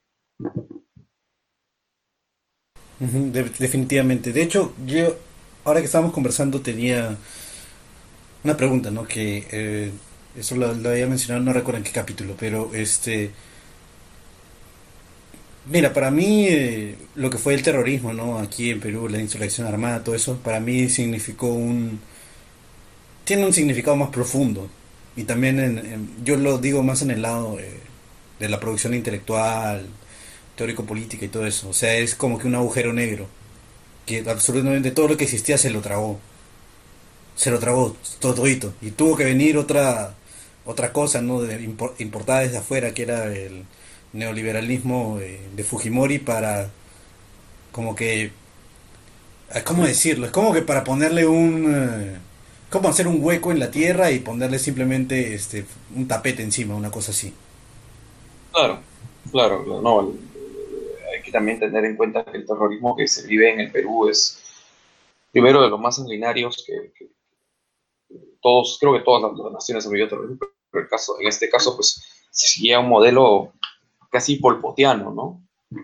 Em, digamos, ya a unos niveles de, que ni siquiera movimos, era aceleracionismo, querían básicamente tumbar el, país, ni siquiera el Estado, tumbar el país. Entonces, eh, pero, pero sin Pol Pot, ¿no? Sin, sin, sin alguien ahí tan carismático como Pol Pot. No, claro, olvídate. Eh, pero claro, el tema es que acá no, se recoge quizás todo lo malo de, de, Pol Pot, de Ho Chi Minh y de Mao. ¿No? Porque así como puede haber cosas rescatables de alguno de ellos, puede también cosas este, que no son destacables o rescatables. Y se rescata justamente todo eso que no es rescatable lo que ocurre aquí pues es, es, es el mayor experimento genocida que hay, ¿no? Eh, creo que hasta cierto punto eh, elimina, como, como dices, destruye todo lo que es la producción académica, ¿no? que con muchas ideas válidas eh, que quedan completamente deslegitimadas porque en esa época pues ser de izquierda era ser terrorista. ¿No? y claro, luego ser antifujimorista es ser terrorista porque con este mito de que Fujimori libera al Perú del terrorismo, eh, se construye toda esa narrativa. Una cosa, por ejemplo, curiosa de los grupos NS de los 90 es que eran ampliamente antifujimoristas, ¿no? Y digamos muy abiertamente antifujimoristas. ¿no? Y digamos abrazaban un nacionalismo económico obviamente se pronunciaban contra todas las privatizaciones que hacía Fujimori durante los 90, ¿no? están los panfletos como El ataque, El ataque, El ataque más que nada. Yo recuerdo haber leído un par de veces estas publicaciones. Eran publicaciones universitarias de ocho páginas, donde básicamente, digamos, destripaban todos los, las acciones de Fujimori en cuanto a privatización, liberalización económica y obviamente los beneficiados detrás de ello. ¿No? Eh, no es información pues este, eh, muy muy, eh, oculta. Lo sacaban también los equipos de investigación de la prensa, pero digamos, era interesante ver que, que, un, que movimientos NS pues estuvieran, digamos, denunciando todo lo que era una, una camarilla corrupta de derechas. Era, era muy interesante ver eso. Sí, suena muy interesante. De hecho, yo no conocía de esto. Eh, justamente por eso fue bueno traerte, ¿no? Tú sabes todo eso. no, no, no, tampoco. ¿no? Cuando dijiste conocedor, en verdad me sentí abrumado. No, no, creo, no creo saber todo, pero creo que sí, ¿no? En parte también a conversaciones, conocer la historia también de parte de otras personas, en fin, ¿no? Creo que es, este, es importante, es importante que se, que se sepa, que se sepa porque la tercera posición, digamos, está completamente dispersa el día de hoy manera, a manera de organización. Creo que eventualmente podría retomar su rumbo. Si es que hago un lado mi pesimismo, eventualmente. Bueno, eh, Fran, ¿tú tienes algún último eh, comentario ¿no? o algo, alguna observación que hacer? Mm, ninguna, de hecho creo que lo, que lo que se mencionó y lo que se cuestionó aquí quedó bastante completo. Por mi parte es todo. Sí, yo de hecho también... Eh, no se me ocurre qué, otra cosa preguntarte aquí que podría ser importante para la conversación, pero me parece que ya hemos cubierto absolutamente todo lo que se ha podido cubrir. Eh, más bien, eh, solamente queda agradecerte eh, por tu participación aquí en este podcast, en este humilde podcast. ¿no? Este es nuestro episodio 45. Ya cuando lleguemos a 50 vamos a tener una sorpresa. ¿no? Todavía no, no, no nos ha concretado una... Mira, queríamos hacer algo. no sé, es algo que a ti te gustaría, Te voy a decir así, mira. Imagina esto. Imagina este, este crossover. Julius Ébola y Suicidal Tendencies. ¿Qué es eso? Eh, no, estás loco. no, no estoy, no estoy loco. No, estoy loco. Soy un visionario. Soy un visionario. queremos invitar a. ¿Tú has visto esta página, El Cholo de Suicidal Tendencies? Sí, claro, claro. Sí, queríamos invitar al admin de la página, ¿no? Para hablar acerca de justamente este, de ébola, sí, cabalgar el tigre, el mundo, eh, el hombre de pie en las ruinas, ¿no? Y cómo eso, de metafísica de la guerra, ¿no? Y, todo, y cómo las, las líricas de Susana Genesis te pueden ayudar a comprender un poco de esto. Oh, your mommy and your mommy's dead. sí, o sea, este, tu mamá está muerta, ¿no? Pero tienes que seguir, ¿no? Entonces eres un hombre, un hombre de pie entre las ruinas, la ruina de tu familia, ¿no? Bueno, yo de verdad que estado, he estado este, me ha gustado mucho esta experiencia en primer podcast. Eh, no escucho podcast, en verdad. Voy a, voy a escuchar más eh, e intentar. Eh, estaba escuchando un par antes de, esta entrevista y, me ha gustado bastante. Eh, solo que soy un impaciente del demonio. Así como no escucho Dream Theater, tampoco escucho dos horas de podcast, pero lo voy a intentar. quiero agradecerte también, Kiso, Franz, por la invitación. Y nada, creo que ha sido también una cuestión particular que quería dejar claro, ¿no? ¿Qué pasó? ¿Qué pasó en el caso de Absolucionaria? ¿Qué pasó en el caso de... Y lo otro, lo, que puedo conocer, ¿no? Es, es, importante que se sepa y se entienda, porque, pues sí, ¿no? Digamos, remanentes de Acción Milenaria pueden seguir por aquí, por allá, y cada uno con una visión completamente distinta. Eh, algunos muy alejados, otros medianamente alejados, y otros completamente degenerados, ¿no? Eh, creo que era importante también marcar una directriz al respecto, ¿no? Y de, eh, qué podría haber quedado de la legendaria, ¿no? Cómo iba de alguna manera evolucionando hacia, hacia un NR, algo más que, bueno, implosiona finalmente, ¿no? Quizá no era parte de su objetivo ser una organización NR o nada, o lo que se pueda llamar. Pero sí, sí, sí, sí, yo este, yo les agradezco más bien, ¿verdad? Y ha sido, ha sido un placer. Lo con ustedes, con los que hayan hecho las preguntas, les agradezco también. Y siempre bueno pues estar ahí, ¿no? Investigando, tratando de encontrar algún detallito. Y a Frank, pues en verdad, pues este, es una enciclopedia el hombre ahí en Twitter. En verdad, eh, mis respetos, mis respetos por, todos, por todo ese conocimiento y esas fuentes acumuladas. Es, ah, no, es nada, no es nada desdeñable. Gracias, de verdad. Sí, se hace ese pequeño esfuerzo y ya, ya mi Twitter se ha convertido en una especie de blog, ¿no? Cualquier cosa interesante que encuentro lo subo inmediato. Entonces, sí, sí.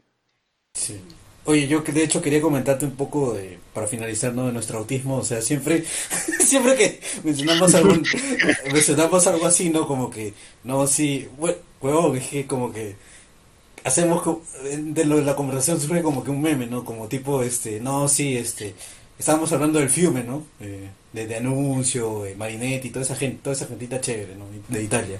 Dijimos, no, ¿cuál es el Fiume, el Fiume de Latinoamérica? Ah, Medellín, pues, el, con el cartel. Y de, y de ahí un México, y de ahí un colombiano la... Hicimos un meme, ¿no? De, Francis un meme de Escobar, ¿no? Este, que le puso un sol negro y dice, eh, la cocaína es especie futurista, una cosa así. Y lo vio un colombiano y, y tuvimos ese programa de escobarismo y y fascismo, ¿no? Donde hablamos de Carlos Leder y otras eh, experiencias ahí, eh, eh, en vez de anarcofascistas, narcofascistas. Bastante interesante. No, yo, valido, valido completamente la posición de eliminar entidades anglosionistas a través de las drogas, pero desde una política de Estado. Yo soy un estatista, tengo que reconocerlo. De ahí está esta cuestión nada, sobre todo, ¿no? Reconozco el tema anarquista y todo, pero yo soy un estatista, me reconozco como tal. Eso es un defecto mío que no, no sé por alguna razón no puede cambiar. Por eso quizá a los libertarios no los soporto, porque son lo más antiestado que existe. Eh, yo, verdad, no, no, te juro que es, para, prefiero un progre espantoso que quiere implementar sus políticas de lo que sea en, a través del Estado antes que un pata que simplemente dice, no, no, no cree en el Estado, estas cosas. Si bien, claro, reconozco puntos clave del anarquismo, pero te juro que sí, mi, mi, mi, mi filosofía, digamos, siempre va a la, raíz y al actor principal de todo lo que es eh, la política, ¿no? Que es el Estado, al fin y al cabo. Sí, mira, y otro ejemplo también era que estábamos hablando de cómo eh, justamente que el Chavo del 8 era una era como que una saga así este hiperbórea, ¿no? Así, y, y, y, y, dijimos justamente que el señor Barriga era en verdad este, una representación clara de la burguesía, ¿no? ñoño era la pequeña burguesía porque a pesar de eso igual juega con, con los niños pobres, ¿no? O sea, la pequeña burguesía siempre, sí, siempre, siempre ahí al costado de... Siempre, siempre ahí, nomás a un pasito de los pobres, ¿no? Pero, entonces, este... Y justamente Dugin saca un texto, Alexander Dugin saca un un texto que es este metafísica de, del guerrero, ¿no? Una cosa así, ¿no? Y ahí dice, en la sociedad de los gordos, todo eso, el, el, enemigo a vencer, etcétera, es el señor Barriga, ¿no? Y todos dijimos, oh, mira, weón, encontramos. y siempre se dan esas coincidencias, weón. Ya veo por qué miran tanto a Carlos Lede, de si algo de, tienen ahí la mercadería todavía. Pero sí. sí, entonces. Eh, así. No, verdad, verdad sí, creo que figuras y, elementos pequeños en todo, en todo, en todo, ¿no? Siempre se puede encontrar algo. Eh, pero sí, sí, yo creo que de todas maneras, este. Eh, algo, o sea, siempre, siempre, siempre hay que buscar lecciones en, las cosas más pequeñas. Y eso, por más gracioso que pueda ser, y el señor Bardini y todo, hay algunas, algunas cosas que siempre que siempre tienen algún, algún asidero, ¿no? Sencillamente. Sí, definitivamente. Pero bueno, muchachos, ya mucho, mucho autismo por ahora. Entonces, este, bueno, eh, ojalá que los invitados del sábado, el sábado pasado no pudimos eh, hacer el episodio de setismo y futurismo, pero ojalá que para este sábado nuestros invitados sí puedan y para tenerlo ya hacer que sea el último episodio del año, ¿no? Pero igual voy a seguir pulseando al, al muchacho este de. de uh, del Cholo Society Tendencies a ver si quiere. Y hacer una cosa tipo como, como hicimos con el mototaxi. Que puta, sería un cae de risa. Pero bueno, en fin, muchachos. Eh, hasta la próxima. Cuídense un montón. Gracias, gracias chicos. Cuídense. Saludos, saludos a todos. Igualmente.